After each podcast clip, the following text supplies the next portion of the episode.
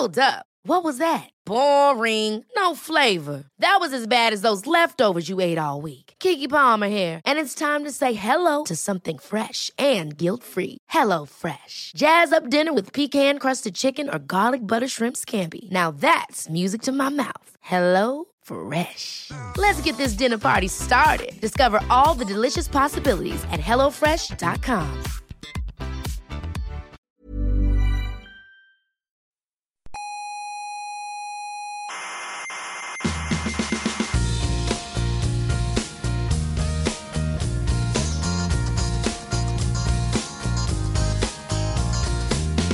Aquí comienza Coffee Break, la tertulia semanal de la actualidad científica. ¿Sabe Maruenda? No, Maruenda no. ¿Y el Ferreras? Tampoco. ¿Y el Eduardo Inda? No, no, ninguno de esos. Es otra cosa. Ya, ya, Pues ya. vaya birria tertulia. Paco, quita esto y ponlas esta noche.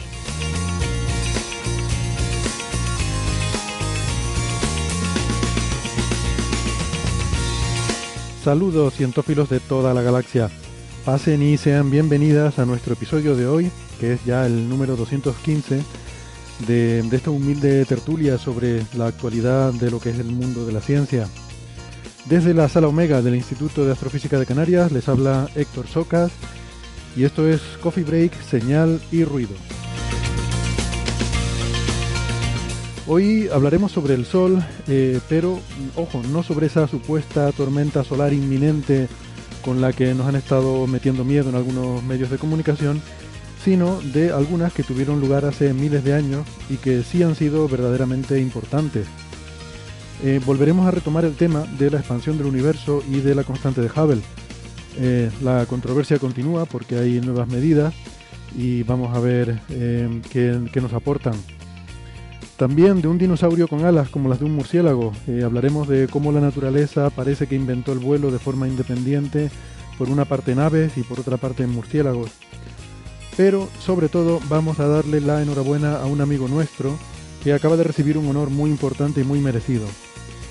Porque José Edelstein, eh, viejo conocido ya de nuestros oyentes, ha recibido una mención honorífica en el prestigioso concurso de la Gravity Research Foundation por la teoría de la inflación geométrica, que precisamente les estuvimos contando aquí, eh, en concreto en el episodio 199 de Coffee Break. Pero antes de todo eso, permítanme que les recuerde que nos pueden escuchar no solo en la radio, sino también en internet. Estamos en muchas plataformas como en Evox, en Spotify, eh, Google Podcast, eh, Apple Podcast, TuneIn, en fin, y más sitios seguramente. Nosotros les recomendamos que se suscriban, no dejen de suscribirse porque no les cuesta nada y así no se pierden ningún episodio. Tienen toda la información sobre nuestro programa en nuestra página web que es señalirruido.com. Con ñ y todo junto, no pasa nada, eh, no se rompe la internet. Pueden ir a esa página señalirruido.com y ahí encontrarán todos nuestros episodios y además las referencias en cada episodio, todos los artículos que comentamos eh, en la tertulia los pueden encontrar allí. Eh, también nos pueden seguir en redes sociales. Estamos en Facebook y en Twitter y ahora también en Instagram, gracias a Neferchiti. Eh, y hay un club de fans en Facebook que les recomendamos que se apunten si no tienen nada mejor que hacer, si se aburren mucho, porque eh, así se pueden entretener durante la semana con conversaciones sobre ciencia entre cientófilos. También estamos en la radio tradicional.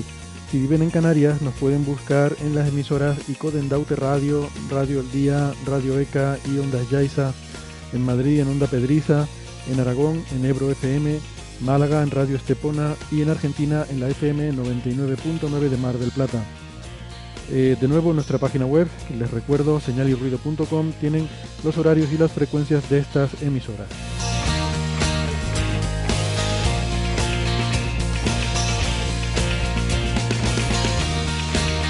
Bueno, hoy para la tertulia tengo un, un equipo de lujo que me acompaña. Aquí en la sala Omega tenemos a José Alberto Rubiño, investigador del Instituto de Astrofísica de Canarias. Hola, ¿qué tal, José Alberto? Hola, ¿qué tal? Muy buenas. Bien, bien. Eh, es eh, JA Rubino M en Twitter, arroba JA Rubino M. Y mm, eh, bueno, como seguramente nuestros oyentes habituales saben, es experto en cosmología y el eh, responsable científico del experimento Quijote.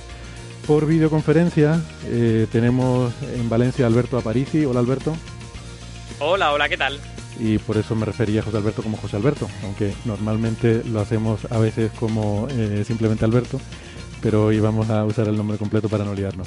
Alberto Aparici es doctor en ciencias físicas, es comunicador científico del Instituto de Física Corpuscular y eh, se encarga también de coordinar la comunicación científica en la emisora Onda Cero con programas como Aparici en órbita o La Brújula de la Ciencia y en Twitter es arroba ciencia brújula. A lo mejor coordinar sería demasiado. Digamos que hago esas dos secciones y ya está. Muy bien. En Madrid tenemos a Sara Robisco, que es ingeniera informática. En Twitter es arroba sararc83. Hola Sara. Hola a todos. Y por ahí anda también Sergey, pero eh, de momento no ha aparecido. Ya les advertiremos para aquellos que lo siguen en la porra de cuando haga acto de presencia. Y en Málaga tenemos a eh, Francis Villatoro en su despacho en la Universidad de Málaga. Hola Francis, ¿qué tal? ¿Qué tal? Aquí estamos de nuevo. Eh, a ver si ya en junio puedo participar casi todas las semanas. Por supuesto, Francis es profesor en la Universidad de Málaga, es físico, matemático, informático, eh, licenciado en esas disciplinas y doctor en matemáticas y en informática. Es eh, arroba emulenews y es el autor del famoso en el mundo entero blog de la mula Francis. Y nosotros le estamos muy agradecidos, eh, como siempre estos meses, porque hace un esfuerzo doble para venir, porque le coincide la grabación del programa con sus clases en la universidad y bueno, pues hoy puede estar con nosotros durante la primera hora es una pena no puede estar todo el, resto de la tertulia, pero por lo menos eh, vamos a disfrutar de la compañía de Francis durante este primer tramo del programa. Bueno, antes de que me olvide, entre todos estos eh, eventos que tenemos estos días relacionados con el mundo de la ciencia, tenemos el Pint of Science, esta maravillosa iniciativa que cada año cobra más fuerza, cada año tiene más seguimiento y se celebra en más ciudades de todo el mundo. Em, creo que esto viene del Reino Unido, como no puede ser de otra forma, una pinta de ciencia esta iniciativa eh, para sacar a los investigadores a un bar, eh, algo tremendamente difícil de, conseguir, como todo el mundo sabe, y que cuenten algo relacionado con su investigación o con lo que sea, eh, tomando unas cañas con el público, ¿no? Y, y, además a veces viene bien, es el formato adecuado y sobre todo eso de estar ingiriendo alcohol para según qué temas puede, puede venir bien para ayudar a la comprensión. Así que no sé. No sé si alguno... pero, ¿Sí? pero en un bar puedes también tomarte una, una Coca-Cola y tal. Ya, pero dice el, título es una pinta, es una pinta de ciencia, ¿no? y si eres parte de organización, te mm. aseguro que los que estamos en el bar estamos con una tilita. Ah, ¿estás organizando? ¿Estás organizadora? Muy bien, muy bien. ¿Y dónde vas a estar? ¿Dónde, dónde organizas, Sara? Estamos en Alcalá de Henares. Vale, ¿tú, Alberto, organizas en Valencia? Yo no organizo en Valencia, yo organizo en Sagunto. Soy organizador en Sagunto y charlista en Castellón. En, Sagunto estaré el lunes y martes y el, miércoles que me, han reclamado en Castellón, que es mi ciudad natal, pues voy allí y hablo allí. Y yo, bueno, colaboro en la organización del de Málaga. Bueno, yo voy a estar la verdad, la... verdad es que se ha, extendido esto mucho hasta el punto de que, eh, bueno, un, compañero mío de aquí del EFIC, que es estudiante todavía de doctorado, dijo, oye, yo soy de Alcira y en Alcira no se hace nada. Voy a ver si lo monto. Y él y una profesora de instituto se han echado a las espaldas todo el Paint y han montado el Paint of Science Alcira. Me parece espectacular. Sí, en Talavera de la Reina, cerca de Toledo, igual, dos personas eh, dijeron, bueno, fue una persona que dijo, yo quiero un Python Science en Talavera. Empezó a mover, a, mover, a mover, lió a un geólogo y se han montado el Python Science y muy bien. Es que es sorprendente hasta qué punto en lugares que creías que son pequeños empiezas a escarbar un poco y encuentras gente. O sea, yo, yo estoy en Sagunto porque formo parte de una asociación de ciencia allí que se llama Sapiencia y eh, bueno, organizamos, yo no, yo no organizo muchas cosas porque estoy metido en demasiadas cosas para poder organizar mucho, pero, pero eh, organizamos charlas y tal y de repente nos dimos cuenta que a dos calles del bar de Sagunto que, en el que solemos estar, pues había un señor que es un bioquímico y a tres calles pues una señora que es, eh, ella es nutricionista, si no recuerdo mal, o, química de los alimentos, no estoy seguro.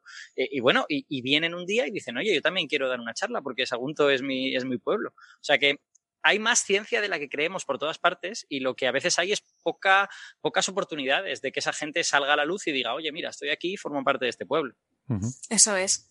Pues lo que va a ser difícil es para alguien que no quiera escuchar nada de ciencia poder salir al bar a tomar algo, porque estaremos ahí por todos lados. Sí, ya sabéis, eh, estos lunes, martes y miércoles, eh, 20, 21 y 22 de mayo, estaremos allí dando todo.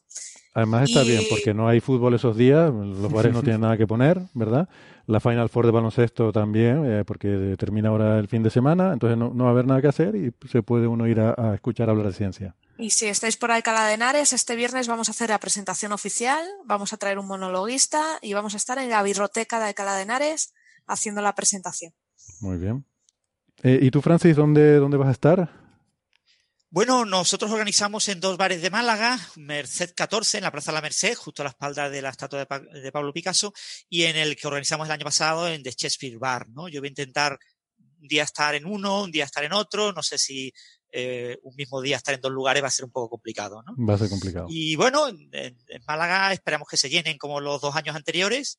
Y, y nada, eh, animar a todo el mundo a, a pasarse y recordar que, bueno, que son 72 ciudades más Málaga, es decir, 73, las que tienen en toda España et- eventos eh, de Pine of Science y que en ciudades grandes como Madrid y Barcelona va a haber más de 10 eh, bares que lo van a tener, ¿no? Este es un evento que se organiza en 22 países en todo el mundo y que en España, pues es de los países, como muchos países latinos, completamente gratis. Eh, eh, yo he estado estos días en Francia y en Francia los organizadores cobran, eh, o sea, cobran entrada al bar o con entrada con consumición o solamente para ver el evento. Y en Gran Bretaña, en Australia, Sí. en todos los países anglosajones también se cobra. ¿no? Pero, pero tú sí participabas, ¿verdad? Yo, Eh, sí, yo voy a estar, eh, además es un poco gracioso, yo voy a estar en el Museo Elder de Las Palmas. Eh, o sea, no, no en el mío, en el, Museo de la Ciencia y el Cosmos, espero que no se pongan celosos, pero es que en el Museo de la Ciencia y el Cosmos no hay bar, ni hay cafetería, hay solo una máquina de café. Es, es el único problema que tiene ese museo. A ver si, a ver si arreglamos eso. Pero me, me invitaron en Las Palmas, así que muy bien, muy contento de, de, de poder pasarme por allí y así también pues espío un poco a ver qué, hacen allí el Museo Elder, que es, un, es también un museo de la ciencia, ¿no? Para la gente que no lo conozca, en, en la capital de Gran Canaria, en Las Palmas, y, está chulísimo. La verdad que a mí me, me encanta pasar por allí y disfrutar de, del museo. Pues eso, yo estaré el lunes a las 7 eh, y eh, sí les aconsejo que vayan, no porque voy yo, sino porque va a ir Belmonte también, voy a llevarlo. Entonces, voy, a mí me, llam- me llamaron para decir, mira, coge y te traes a Belmonte y nos, y nos lo traes aquí para, para hablar en, en, el, en el Museo Elder. Así que nada, todo el mundo invitado. si veis a, a Héctor con un saco que se mueve mucho, es que le lleva encerrado en el saco. Ahí, ahí lo llevo exactamente. Vale, eh, muy bien. Pues nada, y hablando de museos, por cierto, esta, esta semana es eh, está siendo la semana internacional, realmente es el Día Internacional de los Museos, eh, el día 18, pero esto se ha ido alargando y se ha convertido ya en una semana entera, eh, que hay, entonces, todos los diferentes museos tienen actividades toda la semana, eh, y, y aquí en el Museo de la Ciencia hay observaciones, por la mañana observaciones solares con un telescopio solar. Y, y luego el, el sábado proyectamos un documental que a Alberto le sonará, que se titula El fantasma del universo, en el planetario, un documental para planetario, que, es un documental sobre la materia oscura en el cual ha, co- ha colaborado el Instituto de Física Corpuscular de Valencia, el IFIC, y que está, está muy chulo y lo, estrenaremos y será, será parte de la programación que tendremos. Em, o sea que, que nada, pero bueno, que todos los museos en general les aconsejamos que vayan a cualquier museo porque va a haber un montón de cosas durante estos días. Es Día Internacional de los Museos en general, no necesariamente los museos de ciencia, ¿no? Exacto, de, to- Eso de todos los museos. Pero bueno, los interesantes realmente son los de ciencia. Pues los otros tienen, ¿sabes? Cosas antiguas, medio podridas. No, hay cosas muy chulas porque muchos lo que te hacen son visitas guiadas y cosas así y es muy chulo. Hombre, verdad y que- merece, merece que- mucho la pena. Y no todos los museos de arte son cosas antiguas, hay museos de arte contemporáneo en donde pues puedes tener, por ejemplo, pues un huevo esclavado contra una pared y aquello vale un millón de euros. Efectivamente. O una fregona en una esquina que se ha dejado la limpiadora y todo el mundo cree que es una obra de arte. Sí, sí, sí, sí, sí. Bueno, hay, hay obras de arte contemporáneo que están bien. Lo que pasa es que, bueno, luego existen estas, estas cosas también. Hombre, eso, yo creo que eso no- nos pasa a todos, ¿no? En el Museo de la Ciencia a veces pasa también que te dejas un cubo de fregar por ahí suelto en el suelo y te ves a los niños cogiéndolo, mirándolo, dándole vueltas, preguntándose para qué sirve eso, qué se hace, se lo ponen en la cabeza. Y este lo- módulo, este lo módulo miran. cómo Es- funciona. ¿Este cómo funciona? ¿Dónde está el botón? Bueno, Eh, Este año el Día Internacional de los Museos se dedica o se centra alrededor del tópico los museos como ejes culturales, el futuro de la tradición, según la página web de ICOM, ¿no? el Consejo Internacional de Museos, que es el que organiza este día. Así que la ciencia es cultura. Es Claro. la- los museos de ciencia también son un eje cultural que conecta el futuro con la tradición. Sí, la verdad es que el sábado, si hace bueno, es un día espectacular para darte una vuelta por el Prado y luego pasar por el, re- eh, pasar el resto de, de la tarde por el retiro. Sara, y si no sé bueno también, que es todo a cubierto. Ahí tiene, los cuadros los tienen todos a cubierto en el Prado. y Sí, pero para sitios. luego salir y disfrutar de, del retiro, que lo tienes al ladito. Esto Sí. demuestra cuál era la parte de la tarde que a Sara le parecía más importante. Sí, Y sí, dices, si yo en el Prado me encanta perderme, sobre todo la parte de los flamencos. A, a mí me gusta mucho lo de la cultura científica, de hecho lo estamos enfatizando mucho porque Museo de la Ciencia y el Cosmos, que es como se llama nuestro museo, pues lo estamos también vendiendo este año como el de la cultura científica, que tiene las mismas iniciales, entonces haciendo el, el juego ese, ¿no? Eh, MC de cuadrado hecho- también, sí. Estuvimos José Alberto y yo eh, la semana pasada hablando del agujero negro de M87 allí. Y la próxima semana, eh, por cierto, eh, estaremos también con una tertulia sobre inteligencia artificial, por si alguien Wow. tiene interés. Estaremos ahí con Marc Huertas, que es un, un investigador de aquí del Instituto de Astrofísica que trabaja en cosas de Big Data e inteligencia artificial. Y, eh, y nuestro coffee breaker Andrés Asensio, que le sonará también a, Wow. a los compañeros. Bueno, ya está bien de la agenda de la semana. que vamos a tener Bueno, programa también eso, que aparte del Prado, en Madrid también está el Museo Nacional de Ciencia y Tecnología, que hace visitas guiadas con motivo del Día Internacional de los Museos, este sábado. Y supongo que también el Museo de Nacional de Ciencias Naturales, Sí, que eso es una preciosidad. que también es un museo. Así que a por él. Y si no conocéis el geominero, que mucha gente no lo conoce, pasaros por allí porque os va a sorprender. Y reservar a Mina, porque es pequeñita pero es muy curiosa. Vale. Bueno, pues, pues nada, y entre las cosas así de, la agenda de esta semana, pues por supuesto eh, felicitar a nuestro amigo José Edelstein por eh, esa mención honorífica de la, de la Gravity Research Foundation, que bueno, quería sacar un poco el tema ahora para, para mencionarlo en, en plan breve, luego hablaremos más. Eh, pero aprovechando que tenemos todavía aquí a Francis, eh, esto tiene que ver con eh, un ensayo que, que presentaron eh, José junto con sus colaboradores de la teoría esta de la inflación geométrica, que aquí estuvimos, lo estuvimos explicando en el episodio eh, 199, aquí lo tengo, 199. Eh, estuvimos explicando ese tema y bueno, es una teoría muy interesante y que ha sido vista con buenos ojos por esta, esta fundación, que es una fundación dedicada al estudio de la gravedad. Y es, eh, esto es un premio muy prestigioso. ¿eh? Este premio lo ha ganado gente de muchísimo nivel. Estamos hablando de premios Nobel en física, de Stephen Hawking, de, de, de Penrose, de Ed Hoft, un montón de gente de mucho nivel. Mm, Yo tengo, tengo que decir que ya es la cuarta persona que conozco que gana este premio, lo cual quiere decir que hay muy buen nivel en España en, en cuanto a investigación en gravedad, porque un compañero mío de la carrera que se llama Iván Agulló y que ahora está en la Universidad de Luisiana, pues lo ganó. Y también un profesor mío y su estudiante de doctorado lo, ganaron hace un par de años por un, por un artículo que escribieron. Así que, bueno, que en España estamos haciendo bien las cosas en este campo, creo yo. Bueno, dos aclaraciones. Primero, es una mención honorífica, no es el primer premio. Hay, hay varios eh, eh, hay varios premios, no hay uno solo y menciones honoríficas, ¿no? Esto es una mención honorífica y, y efectivamente José Edelstein yo creo que lo podemos eh, reclamar como español porque trabaja en Santiago de Compostela, en la Universidad de Santiago. Yo siempre digo que el sitio, o sea, quien puede presumir de la ciencia que hace es quien tiene las instituciones y la financiación para hacer esa ciencia, pero eh, nuestros oyentes en Argentina pues seguramente querrán reivindicar y con justa razón que Edelstein es, es argentino además muy argentino. y él seguramente, bueno, yo creo que él se siente un poco de los dos, de los dos mundos, ¿no? Eh, Sí, digamos que la ciencia es de quien la paga, como, como se demuestra también que países eh, luego reciben el rédito de la tecnología que se genera, ¿no?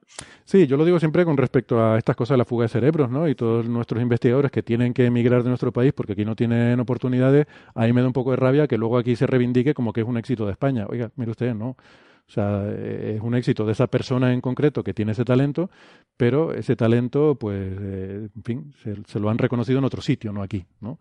Eh, entonces yo siempre suelo aprovechar cuando puedo para meter esa cuña porque me parece importante destacarlo. ¿no?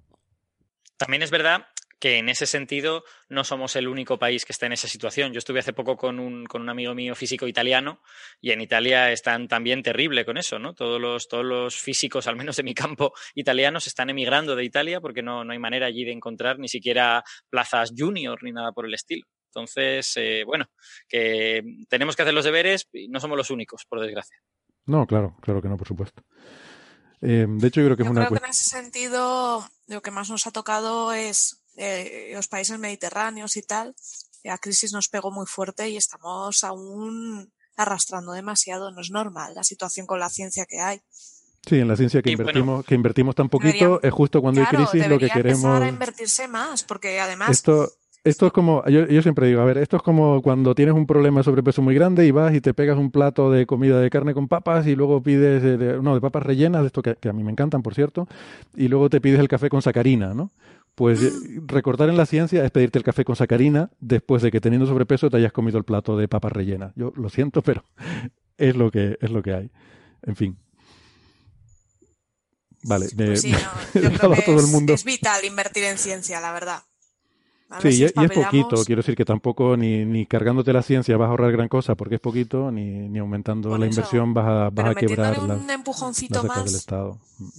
Bueno, de hecho, durante esta última crisis, en Francia se aumentó el presupuesto de ciencia. No se y, o en Alemania. O sea, el, el- el gap, o sea, la, la- la- la distancia con, con respecto a estos países la- ha aumentado en el periodo de crisis. Y, y los dos, por tanto Francia como Alemania, han subido inversión durante. ¿No durante fue este- eso lo que ocurrió cuando me parece que fue Suecia que tuvo una crisis tremenda? Y lo que hicieron fue invertir en investigación y desarrollo, se pusieron las pilas, fueron a tope, a tope, a tope, y fue cuando surgió el boom de Nokia, Ericsson, y sacaron todos estos, cuando los móviles de Nokia y Ericsson estaban arriba, casi to- era en Finlandia, casi todos los móviles eran finlandeses. Por eso, No, porque invirtieron un montón. Era, no, eran, eso- creo que no creo que Suecia, yo creo que ¿Era Suecia? sí, ¿no? Nokia Sí, porque es verdad. eh, Nokia y Ericsson son. Es que que, son yo confundo. Hay una que es finlandesa. Bueno. Ericsson yo creo que es sueca, pero Ericsson sí, pero Nokia es dudo. bueno. Ah, en oficina central en Finlandia, eh, ¿no? está ahí el, Ah, en Finlandia. ¿cuál? Nokia en Finlandia. Nokia en Finlandia, vale, vale. Pues bueno. Sé que eso, que esos países empezaron a invertir en I más D y fue cuando todo el mundo tenía un móvil Ericsson, un móvil Nokia, porque estaban punteros. bueno, También, también es verdad, en, por decir la comparación completa, que países como Alemania y Francia, que aumentaron su presupuesto de investigación durante la crisis, no fueron los más afectados por la crisis. Esto esta es la realidad. Pero bueno, que en cualquier caso ellos tienen claro cuál es el- la manera de proceder y nosotros no tanto. Bueno, digamos también que no fueron los más afectados por la crisis porque su modelo económico no estaba basado en la vivienda, eh, como en nuestros países, porque fue una crisis básicamente financiera, eh, fue desencadenada por el- un tema de, de la caída de las- los grandes financiadores de hipotecas. Entonces fue una crisis que afectó sobre todo a las entidades que financian la vivienda eh, y estos otros países, pues, pues bueno, pues sí, hacen casas, pero no es el sector principal de su economía, ¿no? Son economías No, más industriales industria. Son más industriales y, hombre, les afectará si un día hay un boom de, yo qué sé, de los coches. Si la gente deja de comprar coches, pues a lo mejor les pega un pepinazo. Pero eh, a nosotros el hecho de que la gente deje de comprar casas o el hecho de que sea difícil conseguir financiación para comprar una casa es lo que nos, nos tumbó. Bueno, eh, esto parece más una tertulia de intereconomía que de... Perdón, perdón, no quería ofender a nadie. Eh, vamos, a, vamos a nuestro rollo. Los de intereconomía que hablan de cosas verdaderamente importantes, ¿no? Exactamente. Eh, vamos a... mm, Bueno, mira, voy, a aprovechar para una reivindicación. Ya que estamos hablando aquí de gente que se ofende y tal, yo estoy muy ofendido, lo voy a, lo voy a decir. No, no he pensado sacar este tema, pero lo voy a sacar. Eh, he pasado por varios momentos de lo saco, no lo saco, lo saco, no lo saco, por eso tenía aquí el audio. El otro día viendo un programa de gran eh, audiencia a nivel nacional eh, y repercusión mediática, eh, ya que pusimos la entradilla, hicimos un poco de promoción a la sexta, pues ahora voy a dar el palo y la zanahoria. Viendo un programa, hablaban de Canarias y se pone, pues claro, el típico estereotipo. Entonces,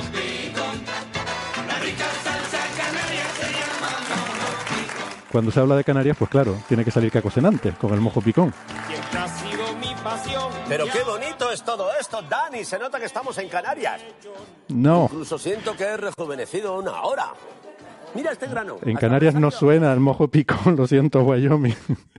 Llevamos 215 programas de Coffee Break, 70 y no sé cuántos de Radio Skylab y el estereotipo de Canarias sigue siendo mojo picón. Por favor, ¿hasta dónde, ¿hasta dónde tendremos que aguantar esto? Periodistas hay mundo. Queremos cambiar ese No, estereotipo el mundo no, la un sexta. telescopio Esto, la gigantesco. sexta. Sí, sí, eso estaría bien. Eso molaría. sí, eh, Canarias, donde ponen paelleras muy gordas para ver las estrellas. Pues sí, tenemos un mensaje aquí para la sexta. No, no, no, que no hace falta, que esto no, que no es para tanto. No, quita, quita. No, no vamos a llegar a eso. Eh, a ver, Wyoming, por favor, que el estereotipo de mojo picón eh, no nos gusta ser recordados por eso, por favor. Ya hemos pedido disculpas muchas veces por Caco Senante. ¿eh? Esto es como si a ti te recordaran por Vivancos 3. por favor. ¡Sas en toda la boca! Venga, vamos a hablar de la constante de Hubble. Ha salido un paper que yo no lo, no lo conocía. Este me lo envió Nacho Trujillo, por cierto, al que le mandamos saludos. Y, a ver si viene algún día, que se está escaqueando mucho.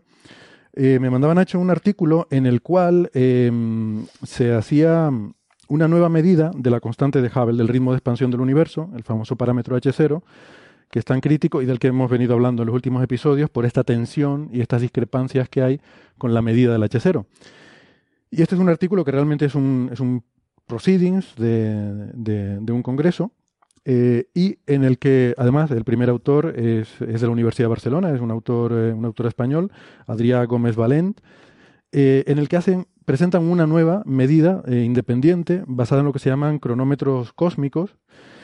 Y, y además, esto es interesante porque me decía ahora José Alberto que este, este bueno, proceeding no lo he dicho, pero en ciencia llamamos proceedings a las cosas que se publican de comunicaciones en congresos. ¿no? O sea, se va a un congreso, la gente cuenta su rollo y luego se pide a cada uno que escriba un poco de eh, un breve artículo eh, con eso que ha contado. ¿no?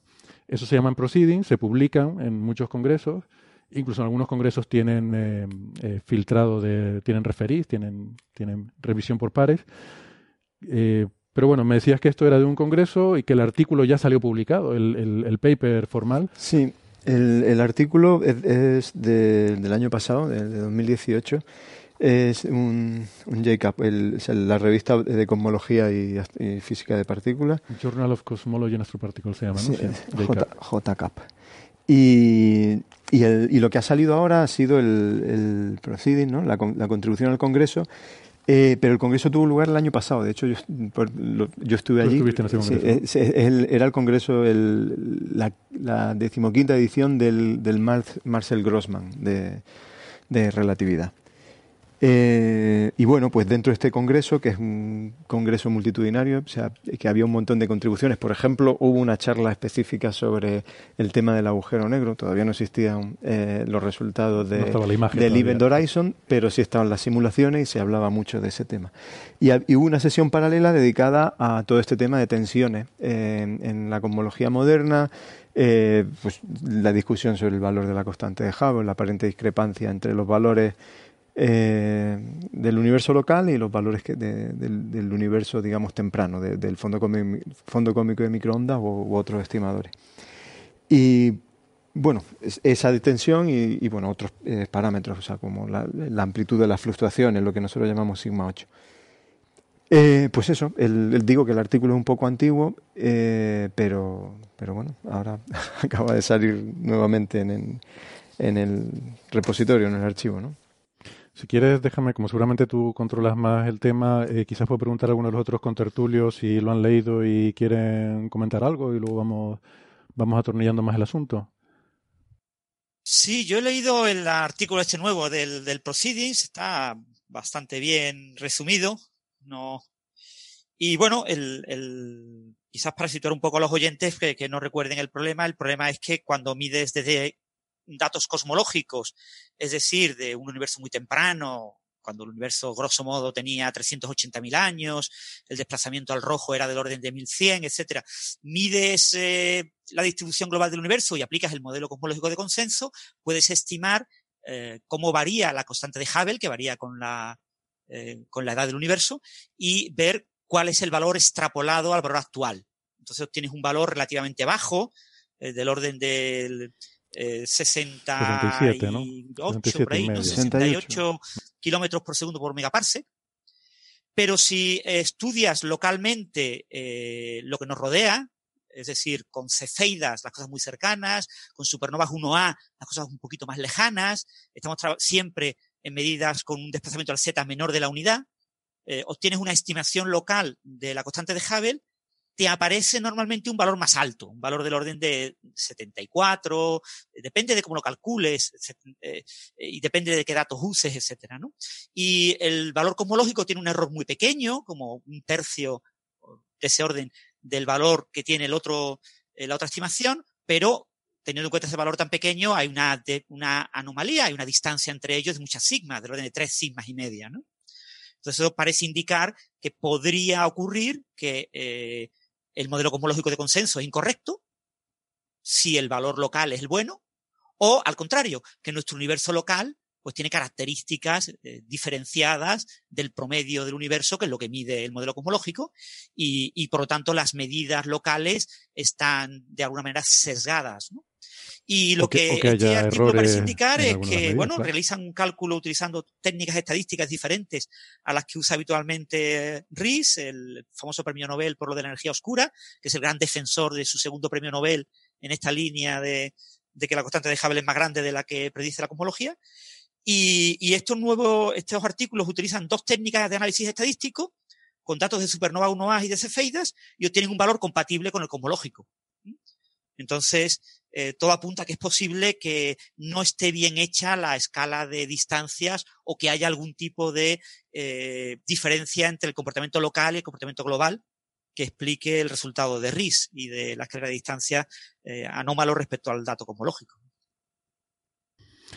no sé si Sara o Alberto quieren comentar algo.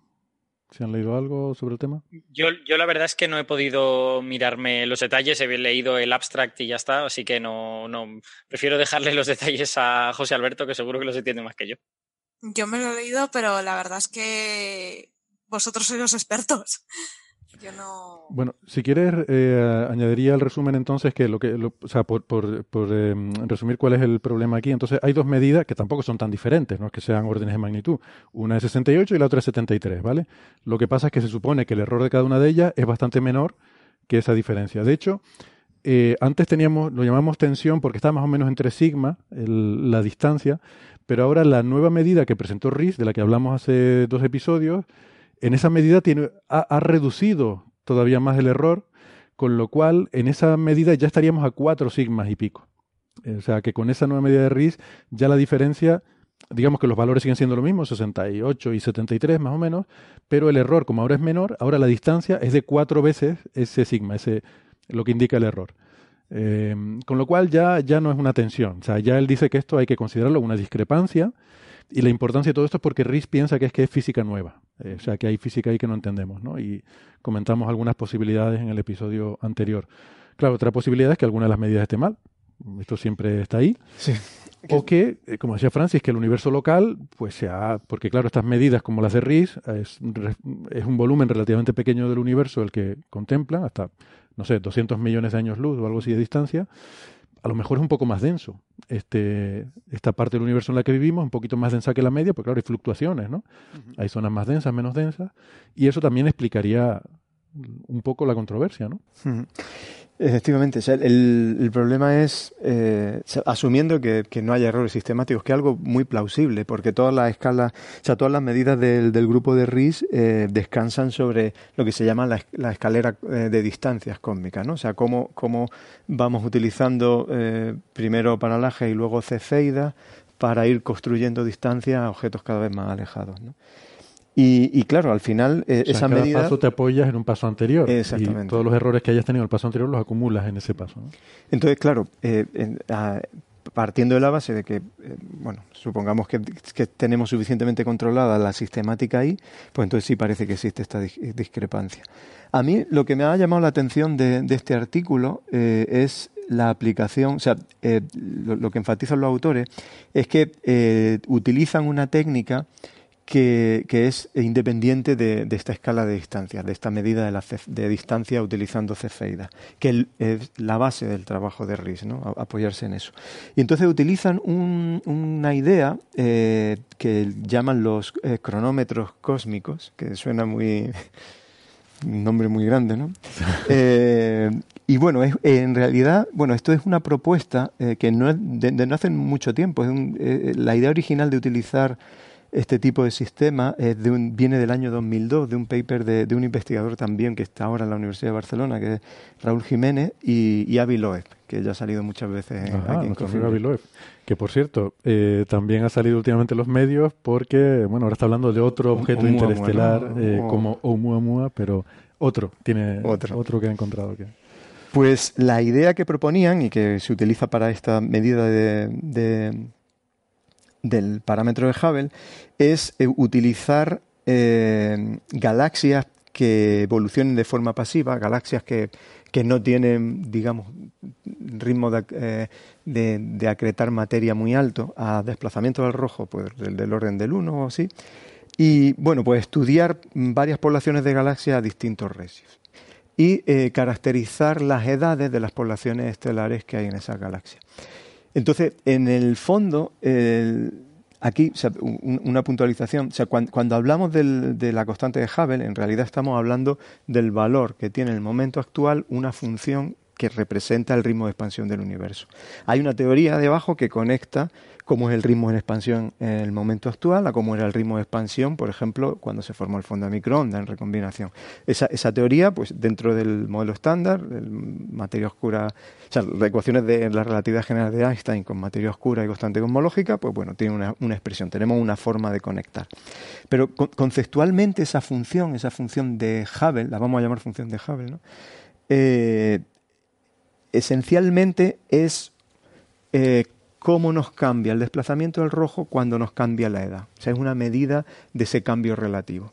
Entonces, eh, estudiando cómo evolucionan las poblaciones estelares en galaxias a distintos desplazamientos al rojo, eh, comparo los desplazamientos al rojo y comparo la variación de edades típica y puedo inferir, sin tener que pasar por la escala de distancia, cuánto es ese cambio relativo y de, manera indirecta estoy midiendo cuánto vale el parámetro de Hubble en aquella época, a, a Resif 1, que eso es cuando el universo tenía la mitad del tamaño que tiene ahora. Entonces, ¿Tienes en mente el número de la edad, pasado eso a tiempo, usando lambda CDM? El, el Arresif 1 pues, eh, son 6.000 millones de años. millones, eh, no, perdón, 6.000 millones de años Resif 6 eh, serán... Pues me pillas. Es que es muy no lineal. Es, muy, Crece muy rápidamente. Resi 6 es, el primer, eh, los primeros mil millones de años. Y Resi 1 debe ser como la mitad de la edad del universo, ¿no? O algo así. Bueno, pues más, o menos eso. 6, 7 mil millones de años, vale. Pero no me hagan caso. vale. Bueno, luego lo buscamos en la Wikipedia, no pasa nada. Pero, o en calculador, hay, esto es interesante, hay simuladores cosmológicos, ¿no? Si lo buscas en Google, te, te, aparece ahí un, una calculadorcita en la cual puedes poner, por ejemplo, un número de redshift, ¿no? El Z pones ahí Z lo que sea eh, y pinchas en si quieres que sea el modelo estándar lambda CDM y te dice cuánto tiempo, cuánta distancia es algo que está en esa, en esa distancia. Sí, todo depende del valor de la constante de Hubble que cojas, ¿eh? Claro, Como tenemos depende, dos valores en discordia, pero con el valor eh, de Planck de 2018 eh, hace 7.000, casi 8.000 millones de años. casi, acabo de pasar por el calculador eh, y son casi 6.000 millones de años. Vale. más o menos la mitad de la edad del universo. Lo que sí es preciso es que Resif 1 es, siempre sumamos 1 al Resif y eso es el factor de escala. El factor de escala, el tamaño, el, del, tamaño del universo era la mitad. Eh, José Alberto, son 6.000 millones de años de edad del universo. De edad del universo, sí. Exactamente. Cuando, que es decir, unos 8.000 desde aquí. Hacia atrás. Hacia atrás, sí, antes del presente, before present, como decíamos el otro día. Antes de 1950, esto es importante también. Del 8.000 millones de años antes de 1950, ¿eh? ojo, que no es el presente actual. Entonces, eh, lo que sí me gustaría eh, puntualizar, porque a lo mejor a los oyentes les puede chocar, porque cuando uno lee esto eh, es una cosa que, o sea, si no entra a los detalles, te, te puede chocar. o sea, por ejemplo, cuando se hace el análisis de Planck, también en los artículos de Planck se hacía la combinación con datos de supernova. ¿Vale? Y salían resultados consistentes, todos 68 kilómetros por segundo por megaparsec. Y, Francia acaba de comentar hace un momento que también RIS hace su combinación con supernova, pero le da 72. Entonces, ¿dónde está eh, el truco? ¿Dónde está la trampa? Bueno, pues no es que haya inconsistencia, es que eh, las supernovas no pueden determinar de manera absoluta el valor de H0, necesita eh, introducir una información adicional que te la puede proporcionar o bien en fondo cósmico de microondas o te la pueden proporcionar eh, este nuevo tipo de medidas que hemos hablado de, de, cronómetros cósmicos, mirar cómo evolucionan las poblaciones estelares en galaxias. Entonces, en este trabajo utilizan esos cronómetros cósmicos para romper esa ambigüedad y combinan con supernova. Entonces, es otra forma de utilizar los datos de supernova, pero sin eh, echar mano de las cefeidas, que es lo que hace RIS. Entonces, esto es una medida completamente independiente de RIS y completamente independiente del fondo de microondas. Entonces, tenemos estas diferentes medidas, por decir un poco en qué se apoya cada uno. La de la que decimos de Planck, la del fondo de microondas, que es la que da 68, está basada en los datos de Planck, que tiene una precisión exquisita, ahí Y- prácticamente no hay y ya- error, y ya está. y luego aplicar el modelo, o sea, creernos que el, el modelo cosmológico lambda CDM es correcto, o sea, que la, la cosmología actual es correcta y con esa teoría sacas cuánto debe valer el H0 en la actualidad. Entonces, por una parte, es una medida muy limpia observacionalmente, hay muy poca fuente de error ahí, pero depende del modelo. O sea, que si hay física nueva, como dice Riz, ese, o sea, si hay física que no conocemos, pues ese valor estaría mal. O sea, ese valor depende, eh, realmente lo crítico ahí es que de- depende del modelo, ¿no? Luego, por otra parte, tenemos las medidas como las de Riz de distancia, que ahí esa es más empírica, es más, no, no depende así de un, de un modelo, es más, es más medida, pero tiene una serie de pasos de determinaciones que cada una de ellas tiene, está sujeta a un error eh, importante, ¿no? Pero para ver la tensión con el fondo de microondas utiliza el mismo modelo, o sea, que- porque el RIS hace una medida local para llevársela, para decir que es incompatible con la de RESIF 1000, eh, se la lleva con el mismo modelo. Pero no compara la medida local con la medida local que daría Planck. Sí, o sea, bueno, o, o te traes la de Planck a RESIF 0 o te llevas la de RIS a, a RESIF Al 1000, RESIF 1000, pero sí. siempre con el mismo modelo. Sí, pero si coges la medida local, por ejemplo, el H0 local, entonces, en el caso de RIS, yo creo que el problema sería que la medida en sí es difícil. Yo creo que tienes más posibilidad de meter errores sistemáticos ahí porque dependes de cómo explotan las supernovas, dependes de cómo varían las cefeidas, dependes de paralajes eh, y todas esas. De hecho, hay mucha discusión en cada uno de esos pasos, ¿no? Hay gente que discute algunas cosas. em, hay posibilidad de errores sistemáticos en cada uno de esos pasos y tú al final los necesitas todos. Entonces tu error es una propagación de todos esos errores.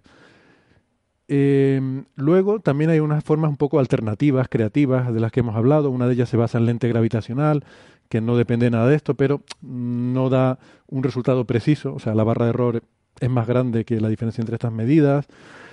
Comentamos una basada en supernovas, pero en vez de estar calibradas con cefeidas, están calibradas con oscilaciones acústicas de bariones. Mm. Eh, Es- esto se hace en el artículo de Planck. O sea, eh, puedes calibrar con, con oscilaciones acústicas de bariones y la combinación supernovas y, y- y oscilaciones acústicas es compatible con Planck. Y esa da la medida de 68 también, sí. Hay otras formas creativas. Una, y, una- una pregunta, ya que, ya que estáis diciendo eso. Eh, desde que salió el nuevo artículo de RIS con, con, esa, con ese nuevo valor que, parece que muestra una discrepancia, eh, realmente yo lo he oído decir en todas partes como, ostras, hay esta discrepancia. Pero José Alberto, que conoce mejor la comunidad, ¿hay gente dentro de la comunidad que está señalando posibles fuentes de error en el, en el cálculo de RIS? O digamos que todo el mundo confía en que es un buen cálculo y es sólido?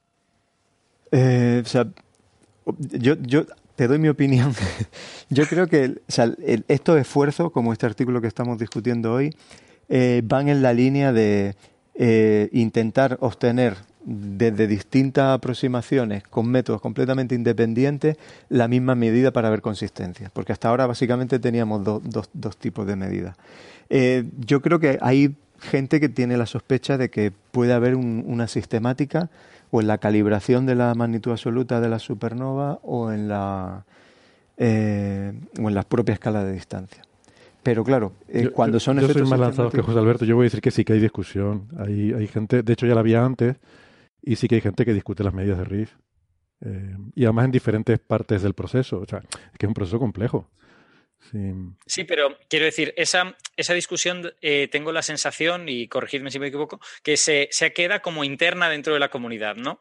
Eh, no, ha, no ha pervadido a ninguno de los artículos científicos. No, en sí, sí, artículos, los artículos periodísticos, quiero decir. Ah, no, no, claro, eso no. Claro. No, eso no. Pero, El que es más técnico, sí. pero los científicos sí se hace la discusión. Por Sí, sí. ejemplo, en el último eh, release de, de los datos de Planck sí se hace una discusión detallada, sí se hizo una discusión detallada de, de la comparación con RIS. En ese momento al mejorar la barra de error de Planck ya nos íbamos a 3,6 sigma y, y, ahora ya con el nuevo valor pues por encima de 4. De hecho, yo eh, voy a comentar que tenía de hecho un mensaje de, de un oyente y amigo del programa, eh, al que saludamos, que se llama Bruno, eh, que por Twitter me, me hizo notar que en su instituto, en un seminario interno, pues habían, habían estado hablando, y una persona que era experta en este tipo de medidas había criticado muy, muy seriamente el, el, método de RIS y yo tenía en mente pues contactar y tratar de, de, obtener más información sobre, sobre este asunto con esta persona, pero no al final, bueno, he tenido una semana liadísima y no he podido hacerlo. Lo tengo pendiente en algún episodio, espero poder traerles estas, estas opiniones y... Pero bueno, sí, que no es, evidentemente RIS es una figura muy respetada y, y muy eh, admirada incluso en la comunidad porque ha hecho muchas cosas y además, eh, o sea, es muy sorprendente, yo, yo, lo admiro muchísimo. Es una persona que ha obtenido un premio Nobel por una cosa que ya con eso dice, bueno, yo tengo la vida resuelta e inmediatamente ha empezado a buscar otra, o sea, en vez de seguir dándole la manivela a lo que estaba haciendo, se ha puesto dentro de, lo que es el mismo tema, por supuesto, de, cosmología, ¿no? De, todo el tema del ritmo de expansión del universo, ha empezado a buscar otras formas de, de, atacar el problema desde otro, de abordarlo desde otro punto de vista, y está también haciendo cosas muy rompedoras, ¿no? Entonces, efectivamente existe un, un gran respeto por su figura, pero también hay mucha, hay mucha crítica, claro, como no puede ser menos. No, yo, lo, yo señalo eso simplemente porque eh, en este punto en el que realmente todavía no sabemos cómo se va, cómo se va a resolver esta tensión o esta discrepancia preliminar, eh, pues yo creo que es una información interesante, ¿no? Porque no es lo mismo que la comunidad diga, ostras, verdad, qué cálculo tan bueno, tenemos aquí un problema, que que la comunidad diga, no, no, vamos a mirarlo y tal y cual. Entonces, en, en este punto yo creo que es relevante, aunque la opinión preliminar de la comunidad pues no es un, no es un hecho científico, ¿no? Pero, pero bueno, es algo interesante, es un dato. Sí, sí, no, hay debate, hay debate. O sea, el hecho de que haya errores eh, sistemáticos desconocidos todavía o que, todavía no están controlados es una posibilidad que está sobre la mesa. Eso, eso es una cuestión. Eh, recuerdo cuando hablamos, cuando hablamos de este tema, eh, una de las conclusiones que siempre solía poner Peebles en sus charlas, es un cosmólogo muy, muy famoso, uno de los que ha construido el modelo estándar de cosmología, y y el hombre siempre decía, eh, al final de sus charlas, que en astrofísica, o sea, como eh, tenemos siempre esa incertidumbre que podemos tener efectos sistemáticos, o sea, porque muchas veces tenemos que hacer eh, hipótesis o tenemos que asumir cosas de, sistemas que a lo mejor, como no podemos ir tocarlos y controlarlos, eh, pues eh, no podemos estar completamente seguros de que controlamos la sistemática. Entonces, la única forma en astrofísica de resolver eso es eh, tener aproximaciones independientes al problema. Entonces, por ejemplo, en el contexto de la materia oscura, cuando tienes cinco evidencias independientes que todas te dicen que el universo tiene materia oscura con, con una omega de materia de 0,3, o sea, con un 30% de materia, eh, entonces, y todos son métodos independientes, uno es fondo de microondas, otro es estructura de gran escala, otros son oscilaciones de bariones, otros son supernovas, otro es eh, el, la dinámica de cúmulo de galaxias. Cuando todos ellos coinciden, pues dices, bueno, pues eh, ahora puedo estar seguro eh, de que las cosas son así e incluso puedes utilizar los otros métodos para probar si uno de ellos tiene sistemática. Pero aquí teníamos dos, básicamente. Y, ahora el, el, tener un método independiente de Cefeida es muy, muy importante. Oye, Alberto, y una pregunta. Y ahora, cuando tengamos mmm, más detecciones de ondas gravitacionales con contrapartida óptica que nos permiten calcular distancias con mucha precisión, ahí mmm, si tenemos, claro, hasta ahora solo hay una, sí. eh, pero si, te, si conseguimos observar más y conseguimos tener un cierto número de ellas, podría ser una, una forma muy potente de resolver esto, ¿no? Sí, de hecho creo que lo llegamos a comentar en el episodio cuando hablamos de, eh, de, la, de, la, detección de la onda gravitacional. O sea, combinando, mm, si llegamos a tener suficiente estadística, potencialmente hay e, existe esa posibilidad. Hay, hay otras posibilidades. O sea, hay, por ejemplo, los experimentos de nueva generación, los telescopios eh, de clase 30 metros. Eh, uno de los proyectos que, que, que tienen propuesto es la medida del ritmo de expansión en tiempo real. ¿Vale? O sea, he dicho antes que o sea, la, el, el medir la constante de Hubble es ver cómo cambia el resif en función del tiempo. Estrictamente eso lo puede hacer comparando de, de dos formas, o comparando sistemas a distintos desplazamientos al rojo, observando el mismo sistema hoy y observarlo dentro de un O sea, año. Estás hablando de ver moverse el universo. Ver moverse el universo. Que eso ya Claro, eh, el- eh, para hacer eso en escalas de un año, eh, ¿a ¿cuánto cambia el ritmo de expansión? Pues cambia del orden de centímetros por segundo.